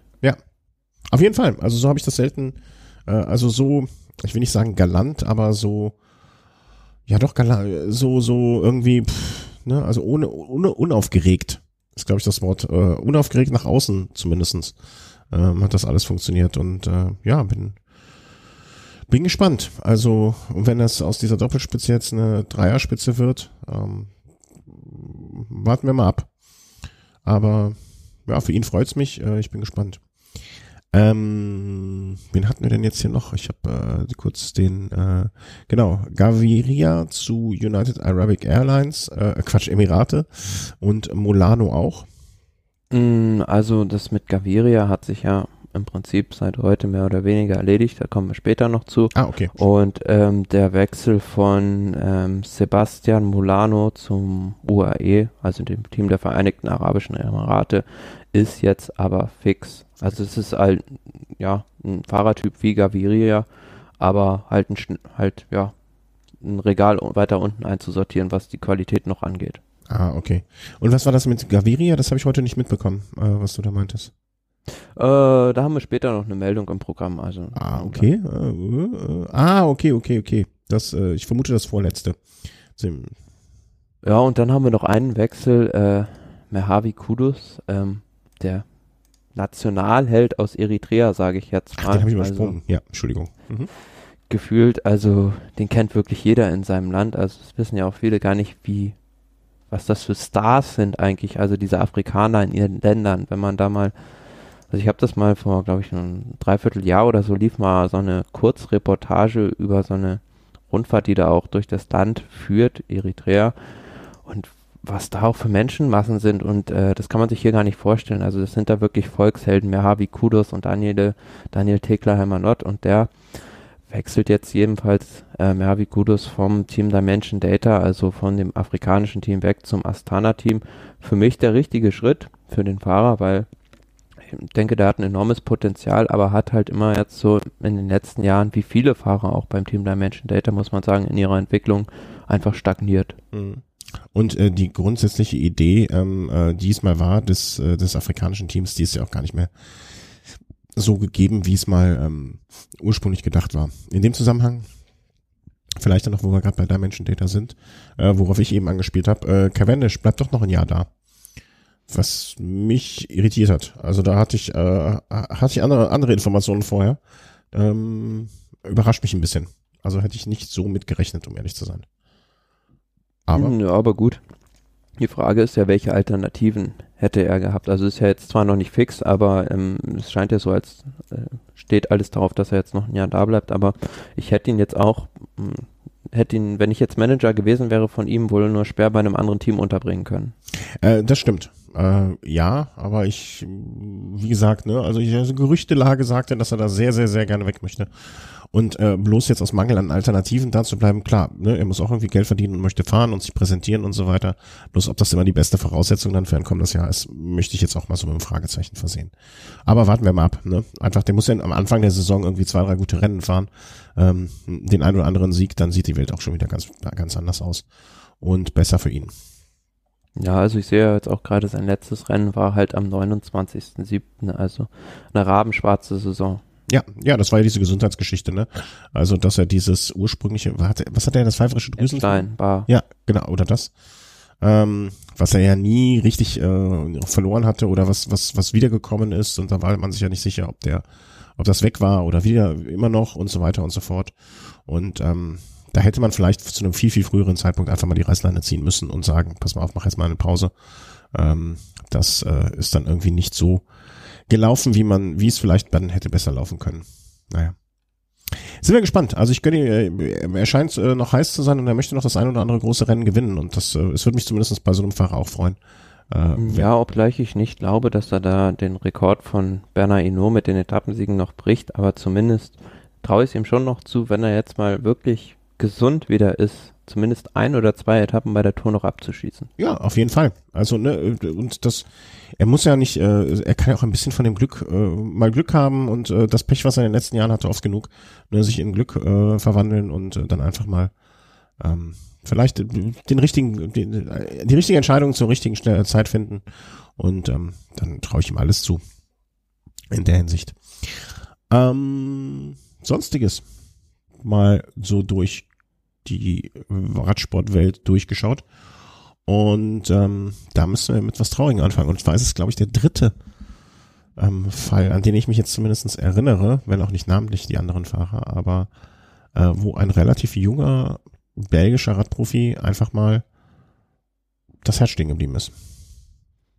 Ja, also Jimmy DiCunha aus dem Team Aqua Protect Veran Classic ähm, ist am Freitag ähm, einfach in seiner Wohnung beim Fernsehen gucken, scheinbar gestorben, ähm, hat einen Herzstillstand gehabt und ja, wie du schon gesagt hast, ähm, es ist sehr auffällig, dass es ähm, jetzt in den letzten drei Jahren Zwei, der dritte, ja, zwei, ja, wenigen dritte, der dritte belgische Fahrer jetzt war, junger belgischer Fahrer, dem dieses Schicksal im Prinzip ereilt. Also ähm, die anderen waren ähm, Dan Minga beim Kriterium du Dauphiné damals, 2016 und Michael Golatz in diesem Jahr bei Paris-Roubaix. Paris-Roubaix, ja. Genau, und ähm, ja, also ich würde da schon mir jetzt seitens der Verantwortlichen, sprich des Weltverbands, mal irgendwie Gedanken machen, was jetzt dahinter steckt, weil zum einen, vielleicht ist es mein subjektives Empfinden, kommt es mir so vor, als wäre das im Radsport häufiger der Fall als in anderen Sportarten und zum anderen ist es halt auffällig, dass diese Fahrer die, die drei besagten aus Belgien kommen immer. Und Ah, das macht- anderen Nationen Das ist genau das, was ich mir, ähm, was ich mir, wo ich mir am meisten, wo ich mich frage, kriegt man das woanders nicht mit? Ne? Also vielleicht, klingt jetzt blöd, ne? Aber vielleicht, wenn, ähm, wie viel, also das sind jetzt Fahrer aus der zweiten Reihe, ne? Oder? Äh, Also würde ich jetzt, Hm. ja, ähm, vielleicht. aber alles sehr junge halt. Das ja, ja, ja. Worauf ich hinaus will ist, ähm, vielleicht kriegt man das bei irgendwelchen Fahrern aus Kolumbien, Mittelamerika, Südamerika oder so, dass das da genauso passiert, bloß wir kriegen es hier vielleicht nicht so mit bei den Fahrern aus der zweiten, dritten Reihe. Ja, aber die sind ja auch für ähm, Kontinentalteams häufig beschäftigt. Ja, ähm, also ich, ich bin da völlig bei dir. Ne? Also gerade Belgien, gerade jetzt diese diese Häufung, diese drei Geschichten, ne, dass, dass, dass das nur ein Zufall sein konnte, ist, ne, scheint, äh, da, dafür ist es ein bisschen so auffällig irgendwie. Ne? Also ich habe hier noch, äh, wer war es, glaube ich, sein, sein, sein ähm, Team, Teamchef oder so, ne, der noch sagt, hier nach Münsterland Giro gemeinsam nach Hause gefahren und alles die Meldung von News. Das so Zeilen, wenn ich das lese, dann wird mir anders, ne? Also Ja, aber es lässt sich ja jetzt auch nur darüber wirklich mutmaßen, was da jetzt genau die Gründe sind und ähm, soweit ich das jetzt mitbekommen habe, also da wird es ja mit Sicherheit auch, äh, wie nennt man das, eine Autopsie geben. Ja. Und ähm, ja, aber selbst da lässt sich ja oft nicht hundertprozentig rückfolgern, was jetzt da der genaue Grund für diesen Herzstillstand gewesen ist. Ähm, Nee, also wenn das Herz stehen geblieben ist, ne, also ja, also hinterlässt mich immer sehr, sehr nachdenklich, ne, also ähm, sind das alles Zufälle? Puh, also, Kann natürlich auch mit der, also mit dieser Intensität halt auch zusammenhängen. Also wie steuerst du dein Training in frühen Jahren? Also wir haben es ja oft schon angesprochen, es gibt viele Fahrer, die in sehr jungen Jahren sehr gut sind und dann hinten raus in ihrer Karriere dann doch früher, wo dann die Progressionskurve früher nach unten wieder abschwenkt. Und das hat halt auch was mit der Trainingssteuerung meiner Meinung nach zu tun. ja, oder auch äh, der Druck, ähm, ne, also klingt jetzt, äh, ist was völlig anderes, ne, aber ähm, weißt du, ich schleppe jetzt auch hier seit drei, vier Wochen meinen meinen Hust mit mir rum, aber ich bin nicht zu körperlichen Hochleistungs, äh, also natürlich ist hier Podcasting und äh, meine Tochter sind natürlich hier absolute Höchstleistung erfordert, ne? aber ich gebe zu, dass ein Radprofi schon mehr an körperlicher äh, Anstrengung zu vollbringen hat. Ne? Und da kannst du vielleicht mal nicht so schnell was auskurieren. Da bleibst du halt vielleicht doch nicht mal das Wochenende, ne? fährst dann doch das Rennen Samstag, Sonntag, wo du eigentlich ins Bett gehören solltest und so weiter und so fort. Muss man, sind vielleicht auch so Sachen, die man mal hinterfragen muss, ne? Dass, dass, da, dass es da so eine Kultur gibt, ja, nee, das geht schon irgendwie und so weiter. Ähm, dass da dass da eine Kultur Nee, lieber einmal mehr irgendwie zu Hause bleiben, als die Gesundheit zu riskieren. Ja. Und, äh, und, und, und insbesondere wenn dann auch noch deine Gesundheit und dein Körper dein Kapital sind bei solchen Leuten. Ne? Aber andererseits, weißt du, stehst vielleicht auf der Kippe, neuer Vertrag nicht, ja doch, äh, ne, drei andere sind hungrig hinten dran. Ne, wer, wer will's da verdenken, dass man dann einer sagt vielleicht, ja, ich versuch's doch nochmal. Ne? Und da muss man dann, finde ich, auch immer noch die Frage stellen, gibt es einen Plan B? Ne? Also, weißt du, wenn, wenn, äh, ne, wenn er mit 23 niemals, ne, seit Schule mit 15, 16 verlassen hat, nie einen Plan B hatte, ich meine jetzt nicht ihn persönlich, ne? Ich meine grundsätzlich vom ähm, Ja, aber das ist dann auch das Umfeld halt gefordert, genau. beziehungsweise implizit die, die Eltern halt, dass die ihr Kind dann dementsprechend schon auf zwei Schienen mehr oder weniger eingleisen. Äh, absolut, ne? Familie, aber auch die Trainer, finde ich, ne, auch die Stützpunkttrainer und so weiter, die spielen da irgendwo auch mit einer Rolle. Aber wir werden das jetzt bestimmt hier an dieser Stelle nicht, äh, ne? also wir, das Einzige, was wir machen können, wir können äh, bei unseren Kindern vielleicht irgendwann mal äh, da vernunft, vernünftig agieren und äh, jeden ähm, und unsere Hörer sind, glaube ich, selber intelligent genug, um äh, sowas zu denken und zu sehen. Aber ähm, ja, es ist schon ähm, ähm schon irgendwie beklemmt, finde ich das. Ja, und gerade wie du es eben auch gesagt hast, in der Häufung ähm, von belgischen ähm, Rennen oder belgischen Fahrer, jungen Fahrern jetzt gerade, das ist ähm, nicht, nicht schön. Also seinen Angehörigen, seiner Familie jetzt hier irgendwie von unserer Seite was auszusprechen, ist, ja, kann man nur allen sagen, allen Beteiligten alles Gute, auch wenn es eh keiner von denen mitbekommt, aber sowas nimmt mit. Ähm, WM 20, 2020, mein Gott, das ist, äh, ist eigentlich auch nur zwei Jahre, weniger als zwei Jahre, ne? Aber mhm. ja, das war doch dann die Geschichte in der Schweiz, wenn ich das richtig in Erinnerung hatte. Genau. Die es übernommen haben. Bitte? UCI-Zentrum. Ja. Naja, und dass das jetzt eine Geschichte ne, ähm, äh, für, für äh, die Kletterer werden wird, ist jetzt nicht wirklich übertrieben überraschend, oder? Äh, vielleicht die, die Häufung, ne? Also jetzt, nächstes Jahr wird es wahrscheinlich eher so eine Klassiker-Geschichte. Ja, der in Yorkshire, das ist eher was so für die Pancheure Klassikerfahrer, die bei Flandern Rundfahrt und Co. auch vorne sind, aber dann jetzt 2020 in ja, Aigle Martigny in der Schweiz ähm, wird jetzt gemutmaßt, dass es da einen ähnlich schweren Parcours, wenn nicht gar noch schwerer als den in Innsbruck geben wird. Mhm.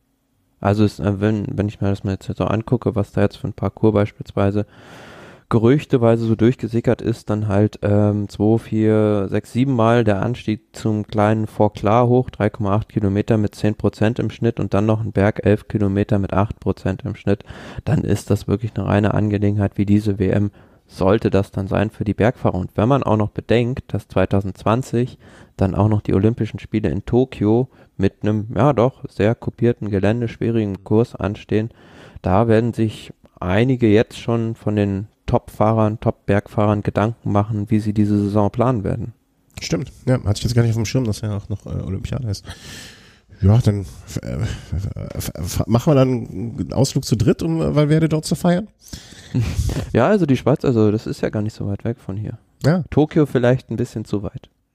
Ich, ja, ich bin auch, also ich, ich fliege ja nicht so super gerne, um es mal vorsichtig auszudrücken. Und äh, Tokio, wie lange fliegt man wohl nach Tokio? Ah, äh, mein Nachbar letztens, äh, die, die sind, glaube ich, dann geflogen. Hab zwölf Stunden. Ich glaube, zwölf Stunden, kann das sein? Mhm. Da können wir uns auf jeden Fall den Mount Fuji angucken. Ja, aber pff, da gucke ich mir auch lieber in der Schweiz eine Schokoladenfabrik an. Da habe ich, hab ich genauso viel Spaß dran. ähm, vielleicht sogar noch mehr, wer weiß.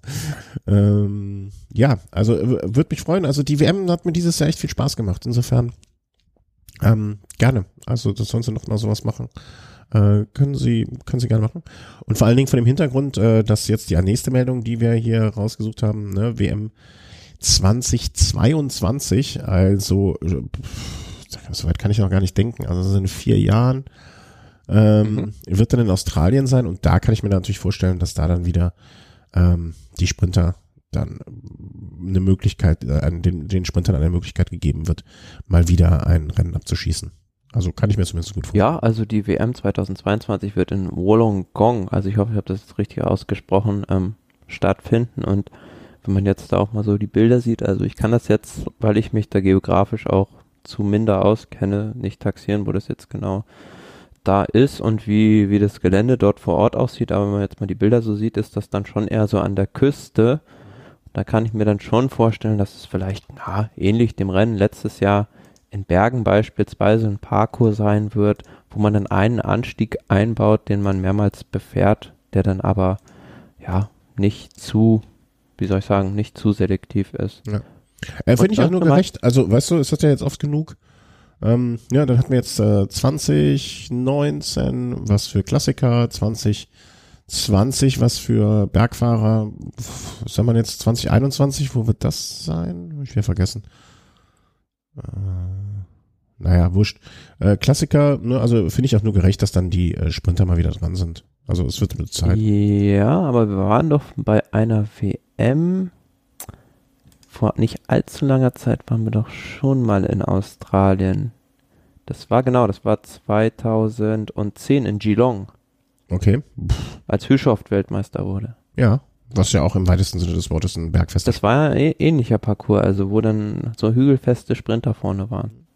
Ja, also schön. Also die Australier soll, sollen die doch auch mal eine WM haben. Äh, ne? Wird mit der Zeitverschiebung vielleicht ein bisschen kritisch, aber ähm, man, man schaut sich ja eh die, nur die letzte halbe Stunde an, wenn man mal ehrlich ist. Also außer die ganz Verrückten. Oder die letzte Stunde vielleicht. Das reicht ja oft. Ähm, ja. ja. Ähm, also WM in Australien 2020, dann dann neues chinesisches Team, das habe ich überhaupt nicht mitgekriegt, um ehrlich zu sein, ähm, die einen Tour de France-Sieger bis 2024 haben wollen. Was ich jetzt, äh, also, ne, sie können natürlich alles äh, wie Team Sky machen und alles aufkaufen.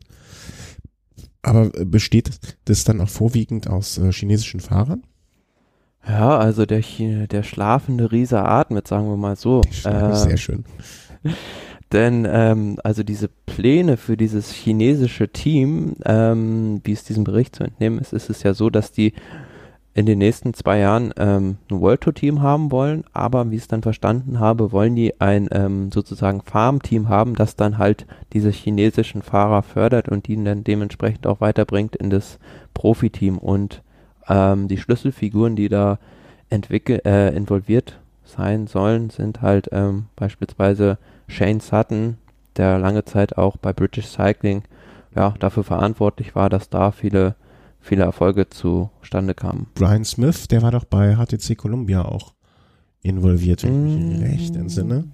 Ja, ich glaube schon. Ja, also ähm, keine No-Names.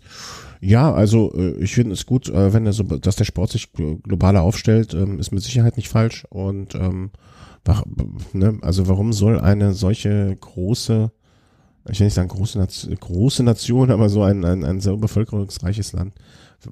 Mit Sicherheit sind da sehr, sehr, sehr viele Talente und ähm, einerseits und andererseits natürlich auch Märkte. Die muss man ja auch, man muss ja auch ganz klar sehen, dass der Radsport natürlich auch irgendwie Werbung für ähm, Produkte immer ist. Und sei es die, die Fahrräder, die Technik und so weiter und so fort, aber auch einfach, dass Sponsoren äh, sind. Ne? Und der Markt äh, wird sich da auch öffnen wollen wahrscheinlich. Ja, also ich, aber ich glaube, momentan haben, haben wir momentan einen chinesischen Fahrer in der World Tour.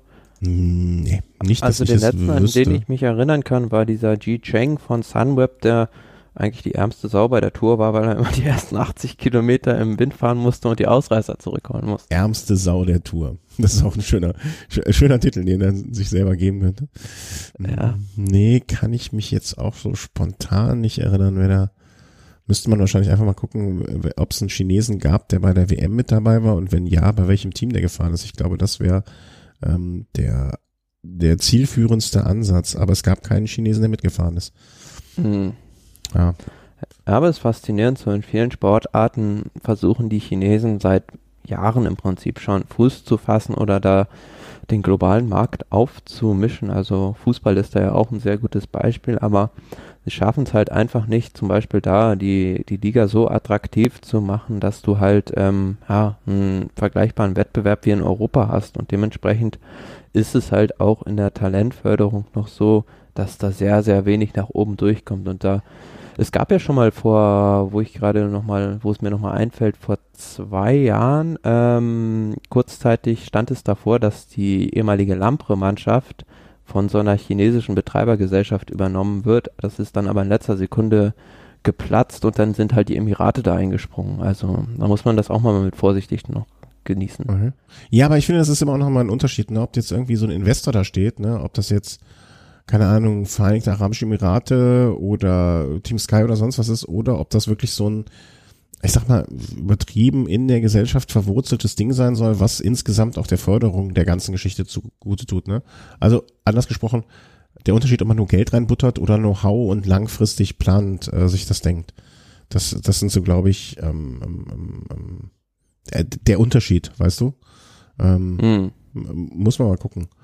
Also, wie das so ist. Aber ich, ich sehe das dem Ganzen jetzt erstmal ähm, positiv entgegen. Also wenn es der Entwicklung des Radsports gut geht, gut tut. Und wie gesagt, da, da gibt es mit Sicherheit äh, sehr, sehr äh, viele Talente, äh, die da schlummern und äh, die dem Radsport gut tun werden.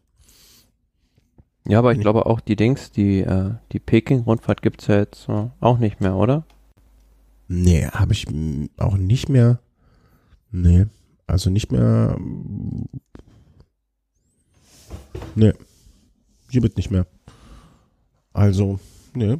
Habe ich jetzt aber auch gar nicht mitgekriegt, dass die abgeschafft äh, schafft wurden. Ja, aber da gab's ja immer große Probleme mit der, ähm, wie soll man sagen, nicht Umwelt, sondern Luftverschmutzung. Also, dass sich dann da auch viele Teams quergestellt haben, ähm, überhaupt da zu starten, weil halt die Sicht zum einen so schlecht war und die Luft halt auch. Dementsprechend durch den Smog in und um Peking. Nee, aber habe ich jetzt auch so bewusst nicht mitbekommen, sozusagen, dass das, äh, dass es äh, sozusagen nicht mehr, also, ne, also, nee, einfach so untergegangen. Also, vielleicht hat da auch noch ein Hörer irgendwie eine Meldung, äh, die wir mal bekommen, die, die er äh, uns da zukommen lassen kann. Also habe ich nichts äh, mitbekommen. Ja, also wie gesagt, ich äh, freue mich darauf, äh, bin, bin gespannt und ähm, schauen wir mal. Nächste Meldung, die, hab ich, die hat mich sehr belustigt.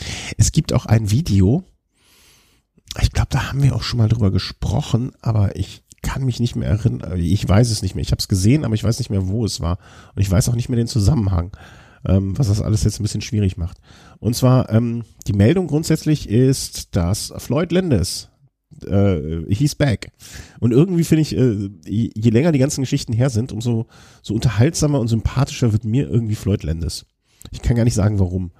Ähm, also, was macht Floyd Landis eigentlich gerade zur Zeit? Bevor die, bevor jetzt, bevor jetzt durch diese Meldung äh, irgendwie ähm, in den Radsport zurückkam. Floyd Landis und ich glaube David Zabriskie sind die beiden zusammen, oder? Weißt du das? Ich glaube schon, die machen es zusammen. Äh, die, ja, das Team jetzt oder das äh, ihren alltäglichen Job? Na, ich glaube den täglichen Job, oder? nicht? Ja. Gut, also der, deren täglicher Job ist eine Haschischplantage. Alleine diese Meldung finde ich immer wieder lustig. Also ne, es ist ja in den USA in manchen Staaten legal und David Zabriskie und äh, Floyd Landis sitzen auf ihrer Hanfplantage und lassen sich's gut gehen. Ne, sie müssen es ja nicht selber konsumieren, aber ich, ich, finde es einfach so eine total komische Nummer. Und ähm, es gibt wohl ein Video, äh, was mir mal David, ich eben äh, online suchen jetzt dabei, David Zabriskie. Du meinst, wenn die beiden da rumfahren, oder was? Ja, genau, äh, mit dem Single Speed auch noch, ne? Riding Ja, genau. with Pros. Ähm, das muss wohl sehr, sehr, ich habe es einmal nur kurz reingeschaut, ich werde es an dieser Stelle auch verlinken. Das muss wohl unfassbar unterhaltend sein. Kann mich aber, ne, hat mir jemand erzählt, kann mich natürlich auch angelogen haben.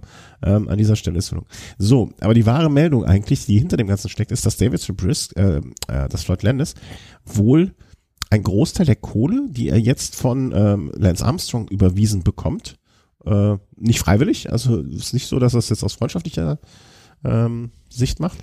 ähm, also nicht so, hier, hi, ähm, in ein äh, Kontinentalteam steckt und somit als Teamchef äh, wieder zurückkommt. Finde ich irgendwie, das ist so total surreale Geschichte. Ja, aber so wie ich es verstanden habe, ähm, ist er halt selber in die sportliche Leitung dieses Teams ja wohl nicht involviert, oder? Nee, also er ist Titelsponsor Floyds of Leadville. Ich weiß nicht, ob das seine Firma ist. Was ich dann, Ja, das ist dieser ähm, Ach so, das ist die? Verkaufsladen. Ach, das ist ja noch geiler. Dann will ich aber auf jeden Fall, also ich möchte, ich möchte an dieser Stelle ganz dringend darum bitten, dass wenn wir Hörer haben in den USA oder wenn mir jemand ähm, irgendwie helfen kann, dieses Trikot zu bekommen, äh, das wäre ganz, ganz groß. Auf Ja, aber das Wunsch- wird ja im nächsten Jahr dann auch, oder wenn es dann halt dieses Team gibt, wird es dann ja auch im äh, Verkauf irgendwo sein. Also so wie ich das hier jetzt auf diesem Foto sehe, da posiert der ja schon mit so einem Trikot. Ja, aber das kann ja, kann ja auch so eine, so eine Custom-Made-Geschichte sein, ne? Aber das fände ich ja, aber ich glaube, das ähnelt ja auch dem Weltmeistertrikot zu sehr. Das können die ja, also Ja. wird ja so nicht genehmigt. Aber ähm, wer mir da helfen kann, also ich möchte dieses Trikot wirklich sehr, sehr gerne haben. Das, das wenn ich finde einfach diese Geschichte so schön. Ähm, oder nicht schön, aber ähm, ne, Floyd Landis, also Floyd Landis ist einfach so, eine, so, so ein Typ. das war das, diese ganze Geschichte, alles drumherum und wie er sich ja damit Armstrong in irgendeinem Restaurant mal getroffen hat und sich beschimpft haben und so weiter. Ähm, er ist, er ist ein Betrüger durch und durch, aber irgendwie diese Wendungen, ne, er, er ist auch, glaube ich, früher mal in der Sekte groß geworden. Also da gibt's ja so ganz viele äh, verschiedene Aspekte. Ja, wie heißen die? Ähm, ja, diese Leute, ähm, diese Amish People? Die, die, äh, ja, wie nennt man das auf Deutsch? Äh, pff, Amish People. Mim Also, Mino, Amish People. Minoriten? Nee. Stalaktiten? Nee. Amish People. irgendwie Minoriten kann es sein. mh, ähm, sind eine täuferisch-protestantische Glaubensgemeinschaft. Das kann ich sagen. Ähm, Äh, ist auch egal letzten Ja. Endes. Also, aber ähm, die haben so nach äh, recht strengen Glaubensregeln halt gelebt und ähm, ja, dementsprechend war er da auch sehr, sehr geprägt. Aber das ganze Projekt erinnert mich so ein bisschen, weiß nicht, ob dich doch noch daran erinnern kannst. ja, ich weiß, was du meinst. Team Rock Race. Ja, genau, das wusste ich, dass du das sagst. Genau. Ähm, wer ist denn da nochmal gestartet? Da ist doch auch ein Fahrer dann irgendwie ganz, war da nicht Oscar Sevilla auch? Und Ja, genau. Also jetzt muss er im Prinzip nur noch äh, Oscar Sevilla und Francisco Mancebo, die glaube ich beide noch irgendwo rumfahren, oder Davide Rebellin noch so an Bord holen, dann passt das wieder. aber die hatten, war nicht sogar ganz kurz mal ähm, Cipollini bei Rock Racing äh, Mhm. im, im, So als im PR-Gag, der ist so zwei Ja. Rennen irgendwie gefahren. Also das äh, auch eine schöne Nummer. Ja, aber ja, so ein bisschen äh, geht das in die Richtung. Andererseits traue ich ihm auch zu, dass das zumindestens, ne, also ähm, keine Ahnung, vielleicht denkt er sich auch, ey, mir geht's mit meiner Kohle gut, hier ist alles in Ordnung und so, ne, ähm, äh, dann äh, Manchebo, warte mal, wer war denn Zugänge, Abgänge? Äh, Mannschaft, äh, Manchebo, David Martin. Ja, aber das sind so, das sind, das nicht alle, die jemals da gefahren sind. Rudi Pepenasch war dann, sollte mal sportlicher Leiter da werden. Ja, und war nicht Ulle sogar mal ganz kurz im Gespräch, das wäre Ja. ja. ja, wäre mal besser, ne? Also besser als jetzt wäre es auf jeden Fall ausgegangen. Ähm, also ich wünsche denen äh, äh, einfach ganz viel Spaß und äh, ich kann mir vorstellen, dass das zumindest lustig wird. Und ich, ich glaube, die, nehmen- die nehmen das auch gar nicht so Bier ernst. Und wenn es ihm Das gar ist halt nicht, so Liebhaberei. Ja, und wenn es ihm noch nicht mal um das Geld, also ne, vielleicht sieht er das auch so ein bisschen, er hat sein gutes Leben da und ähm, das Geld, was er da bekommen hat, vielleicht möchte er damit auch gar nicht so wirklich was zu tun haben und wenn das dafür eine gute Sache ausgibt, ist doch eine schöne, sch- schöne Meldung. Also hat mich sehr gefreut, diese Meldung. Ähm, hat mich äh, sehr schmunzeln lassen, ähm, als ich das Ganze gesehen habe. Und schaut euch das Video mal an. Also das äh, scheint mir äh, sehenswert. Äh, wir hatten ihn dann eben noch, und ich glaube, darauf spieltest du dann an bei deiner Meldung äh, Molano zu United Arab Airlines und äh, Mhm. Gaviria. Äh, Lefebvre hat einen neuen Sponsor, also da war, sah es ja kurzzeitig mal nicht ganz so gut aus. Und das ist jetzt, ich weiß gar nicht, wie ich es ausspreche. Ich, für mich bleibt es das Team Quickstep. Also egal, was davor oder danach kommt. Äh, vor allem, wenn ich es nicht aussprechen kann. De Sönig? Dekönig, glaube ich, De ja. König? Ja. Äh, gucken wir mal, was macht. Dekönig Quickstep heißt, heißt die Mannschaft dann, äh, die momentan unter dem Quickstep-Namen firmiert im nächsten Jahr oder schon seit lang, langer Ein Zeit. belgischer Designer und Hersteller von PVC-Systemen für Fenster und Türen.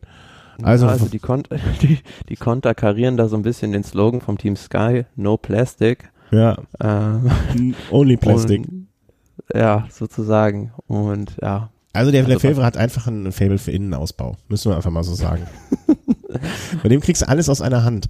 Ne? Also vielleicht äh, kriegen die Fahrer auch dann immer grundsätzlich ihr Haus einmal kurz aufgemöbelt. Ähm, ja, drei Jahre ist jetzt auch schon wieder sportlich, ne? also schön, dass er ein drei Mhm. Jahres. Ähm, und du meinst, dass in diesem Zuge dessen Gaviria ja dann auch dann da bleiben wird? ja, klar war ja, dass immer noch ein bisschen Geld fehlte und ähm, klar war, dass auch das Quicksteps auf jeden Fall dabei bleibt, aber die alleine können halt dieses eigentlich im Prinzip Wahnsinnsbudget auch des Teams nicht, nicht mehr stemmen und dementsprechend stand es halt auf der Kippe, wenn jetzt Lefebvre keinen Sponsor mehr bekommt, dann gehen, müssen halt ein paar Fahrer gehen oder werden gehen, weil die einfach nicht das Gehalt bekommen, was ihnen eigentlich, ja, was sie im Prinzip wert sind, nämlich zum Beispiel Fahrer wie Fernando Gaviria oder auch ein Fahrer wie Enric Mas wurde da spekuliert, dass die dann das Team verlassen würden.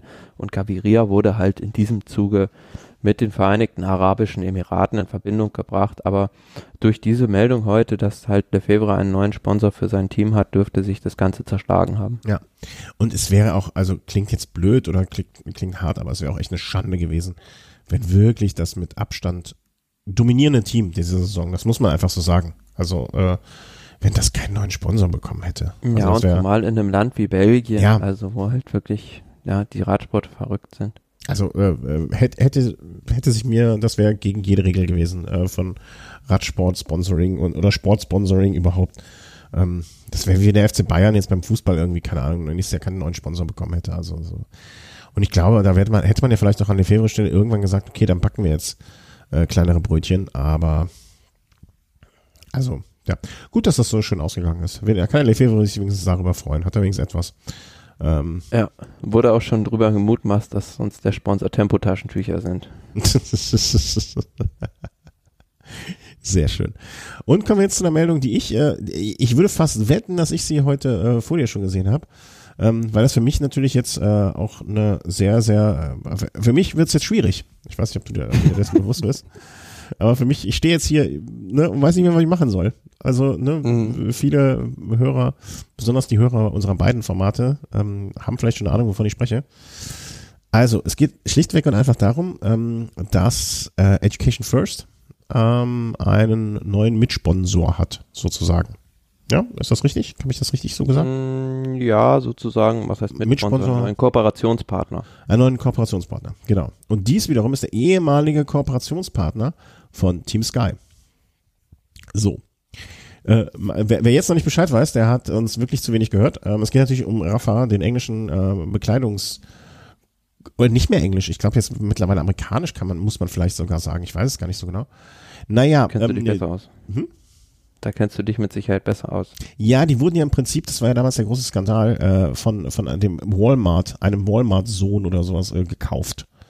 Also ne, deswegen jetzt äh, Rafa bei Walmart äh, hieß es dann kurzzeitig, ähm, der auch viel mehr mit Mountainbiking zu tun hat. Also deswegen war dann auch schon die Frage, wann die ersten äh, Regenjacken und ähm, Baggy Pants kommen. Naja, auf jeden Fall äh, wird Education First im kommenden Jahr vom äh, Rafa ausgestattet. Was mich natürlich freut, weil ich sehr finde die Klamotten äh, ganz ganz hübsch die allermeisten und äh, dass die wieder ein äh, Pro-Team ausstatten, finde ich jetzt grundsätzlich erstmal eine gute Sache und freut mich auch für die Education First Fahrer, die ja international, also ich glaube so der Anstrich des Ganzen ist auch ähm, ein bisschen anders als das Team Sky im Sinne von ein sehr international oder deutlich internationaler aufgestelltes Team, ne? Also in diesem Video war irgendwie die Rede 18, 18 Nationen und so weiter und so fort, also ein ja, internationales Team. Ähm, John Wouters auch immer jemand, äh, John Wouters, äh, ist der nicht Jonathan. Bei, bitte? Jonathan. Jonathan? Ah, okay. Ja. Jonathan Wouters, ne? Auch ein, einer eher der lauteren äh, Kollegen, ne? Und ja, freut mich, äh, sie wieder jetzt im, äh, im, im Profisport zu sehen. Ich weiß nur noch nicht, was ich jetzt nächste Saison machen soll, ne? Hm. Werde ich jetzt meine Sympathien komplett an das Team Education First übergeben? Werde ich irgendwie immer noch dem Team Sky ein bisschen äh, treu bleiben? Pff, wo geht's hin? Ja, aber was ich mich dann frage, ob die dann auch noch immer diese pinken Trikots haben, dann mit Nein. diesem Rafa-Design ich, ich weiß nicht, woher das Pink kam. Also, äh, ne, also was der Grund dafür sein soll. Ob das ja, das ist ja scheinbar von der äh, Education Firma oder ist das nicht auch die Farbe von den ich weiß Education nicht, Firma? aber es gibt jetzt durchaus noch einiges an pinken Sachen von Rafa. Also schon immer, also jetzt nicht erst seit heute. Ähm, insofern, pff, da sehe ich jetzt noch keine großen Probleme. Also Rafa hat sich jetzt eher mal, ähm, ich würde sagen, äh, der Bekleidungsstil von denen ist jetzt eher weniger dezent von ähm, Education First. Ähm, insofern, ich sehe da so ein paar andere Sachen, äh, wo ich mich, wo ich äh, ganz interessiert sein werde. Ne? Also zum Beispiel POC oder POC, wie sie ja eher heißen, ähm, Helmsponsor. Rafa hat immer eine Kooperation mit Giro gehabt. Ne? Wie wird's da weiter? Oder welche Richtung geht's da? Ne? Education First, Garmin, ähm, weiß nicht, nee. Okay, Team Sky war mit Wahoo ausgestattet. Ne? Da sind so ein paar andere Fragen, ähm, die man dann noch stellen wird, wahrscheinlich in der Zukunft, oder wie es da weitergeht. Aber das kann man ja alles entspannt angehen. Und ich freue mich zumindest, dass sie jetzt äh, im Profizirkus wieder mit dabei sind.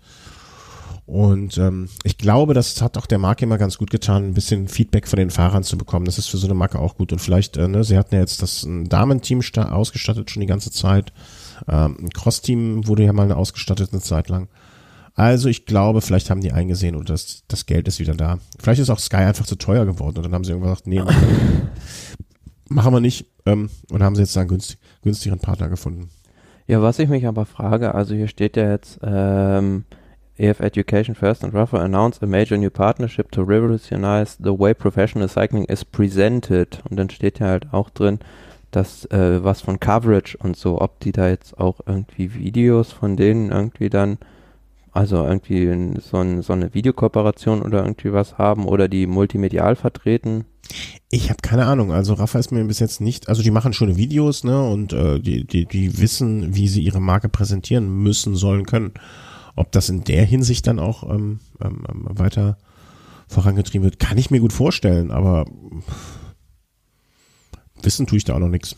Also lasse ich mal einfach so auf mich zukommen. Ne? Also das Video, was da heute gezeigt wurde, äh, war ja schon mal ein, ein, schöner Ausblick, wie sowas aussehen kann.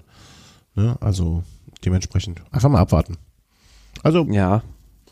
Ich muss mal gucken, was ich am kommenden Jahr mache. Bin, bin seit heute ein bisschen unentschlossen, um es so zu sagen. Ne, Team Sky hat aber immer noch irgendwie bei mir so gewisse Sympathien, auch mit Knees dabei und ich bin ja ein bisschen äh, anglophil angehaucht, ne? aber Education First ist natürlich auch jetzt äh,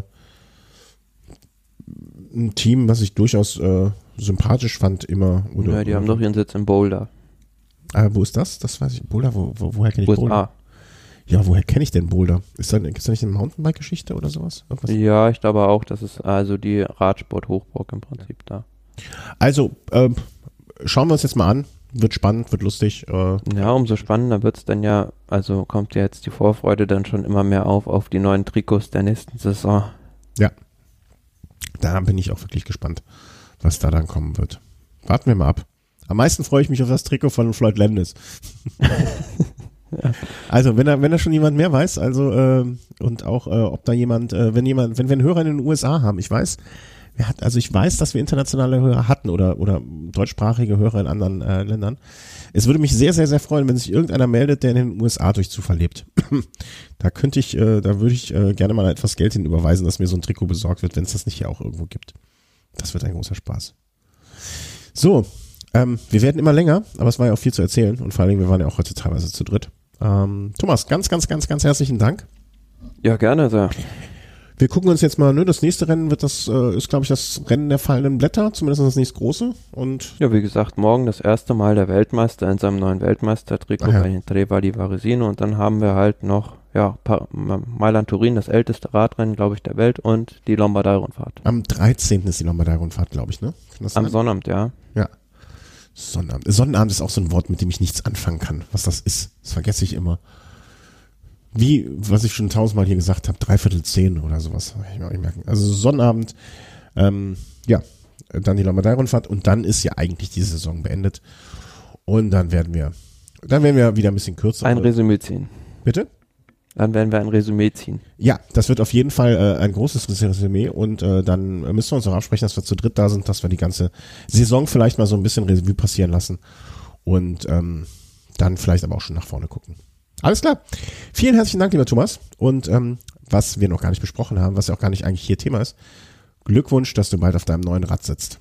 Das werden wir dann, äh, werden wir dann, wenn du, wenn du damit gefahren bist, mal besprechen. Ja.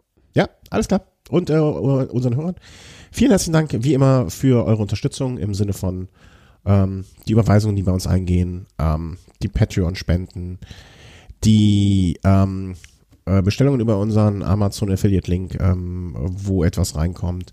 Äh, Flatter hat sich bei mir gemeldet, die möchten auch wieder mitspielen. Ähm, Habe ich noch nicht ganz verstanden. Vielleicht hat das irgendjemand anders verstanden und kann sich mal bei mir melden. Ähm, alles äh, für all eure Unterstützung in dieser Hinsicht. Vielen, vielen, vielen, vielen Dank. Das hilft uns. Bald muss ich wieder, wie heißt das hier, Auphonic-Stunden kaufen. Da, da brauche ich mir gar keine Gedanken machen, weil das kann ich einfach von dieser Unterstützung. Und das freut uns ungemein. Und ähm, ja, auch die Wertschätzung, die dadurch wir erfahren. Vielen herzlichen Dank und tschüss. Tschüss.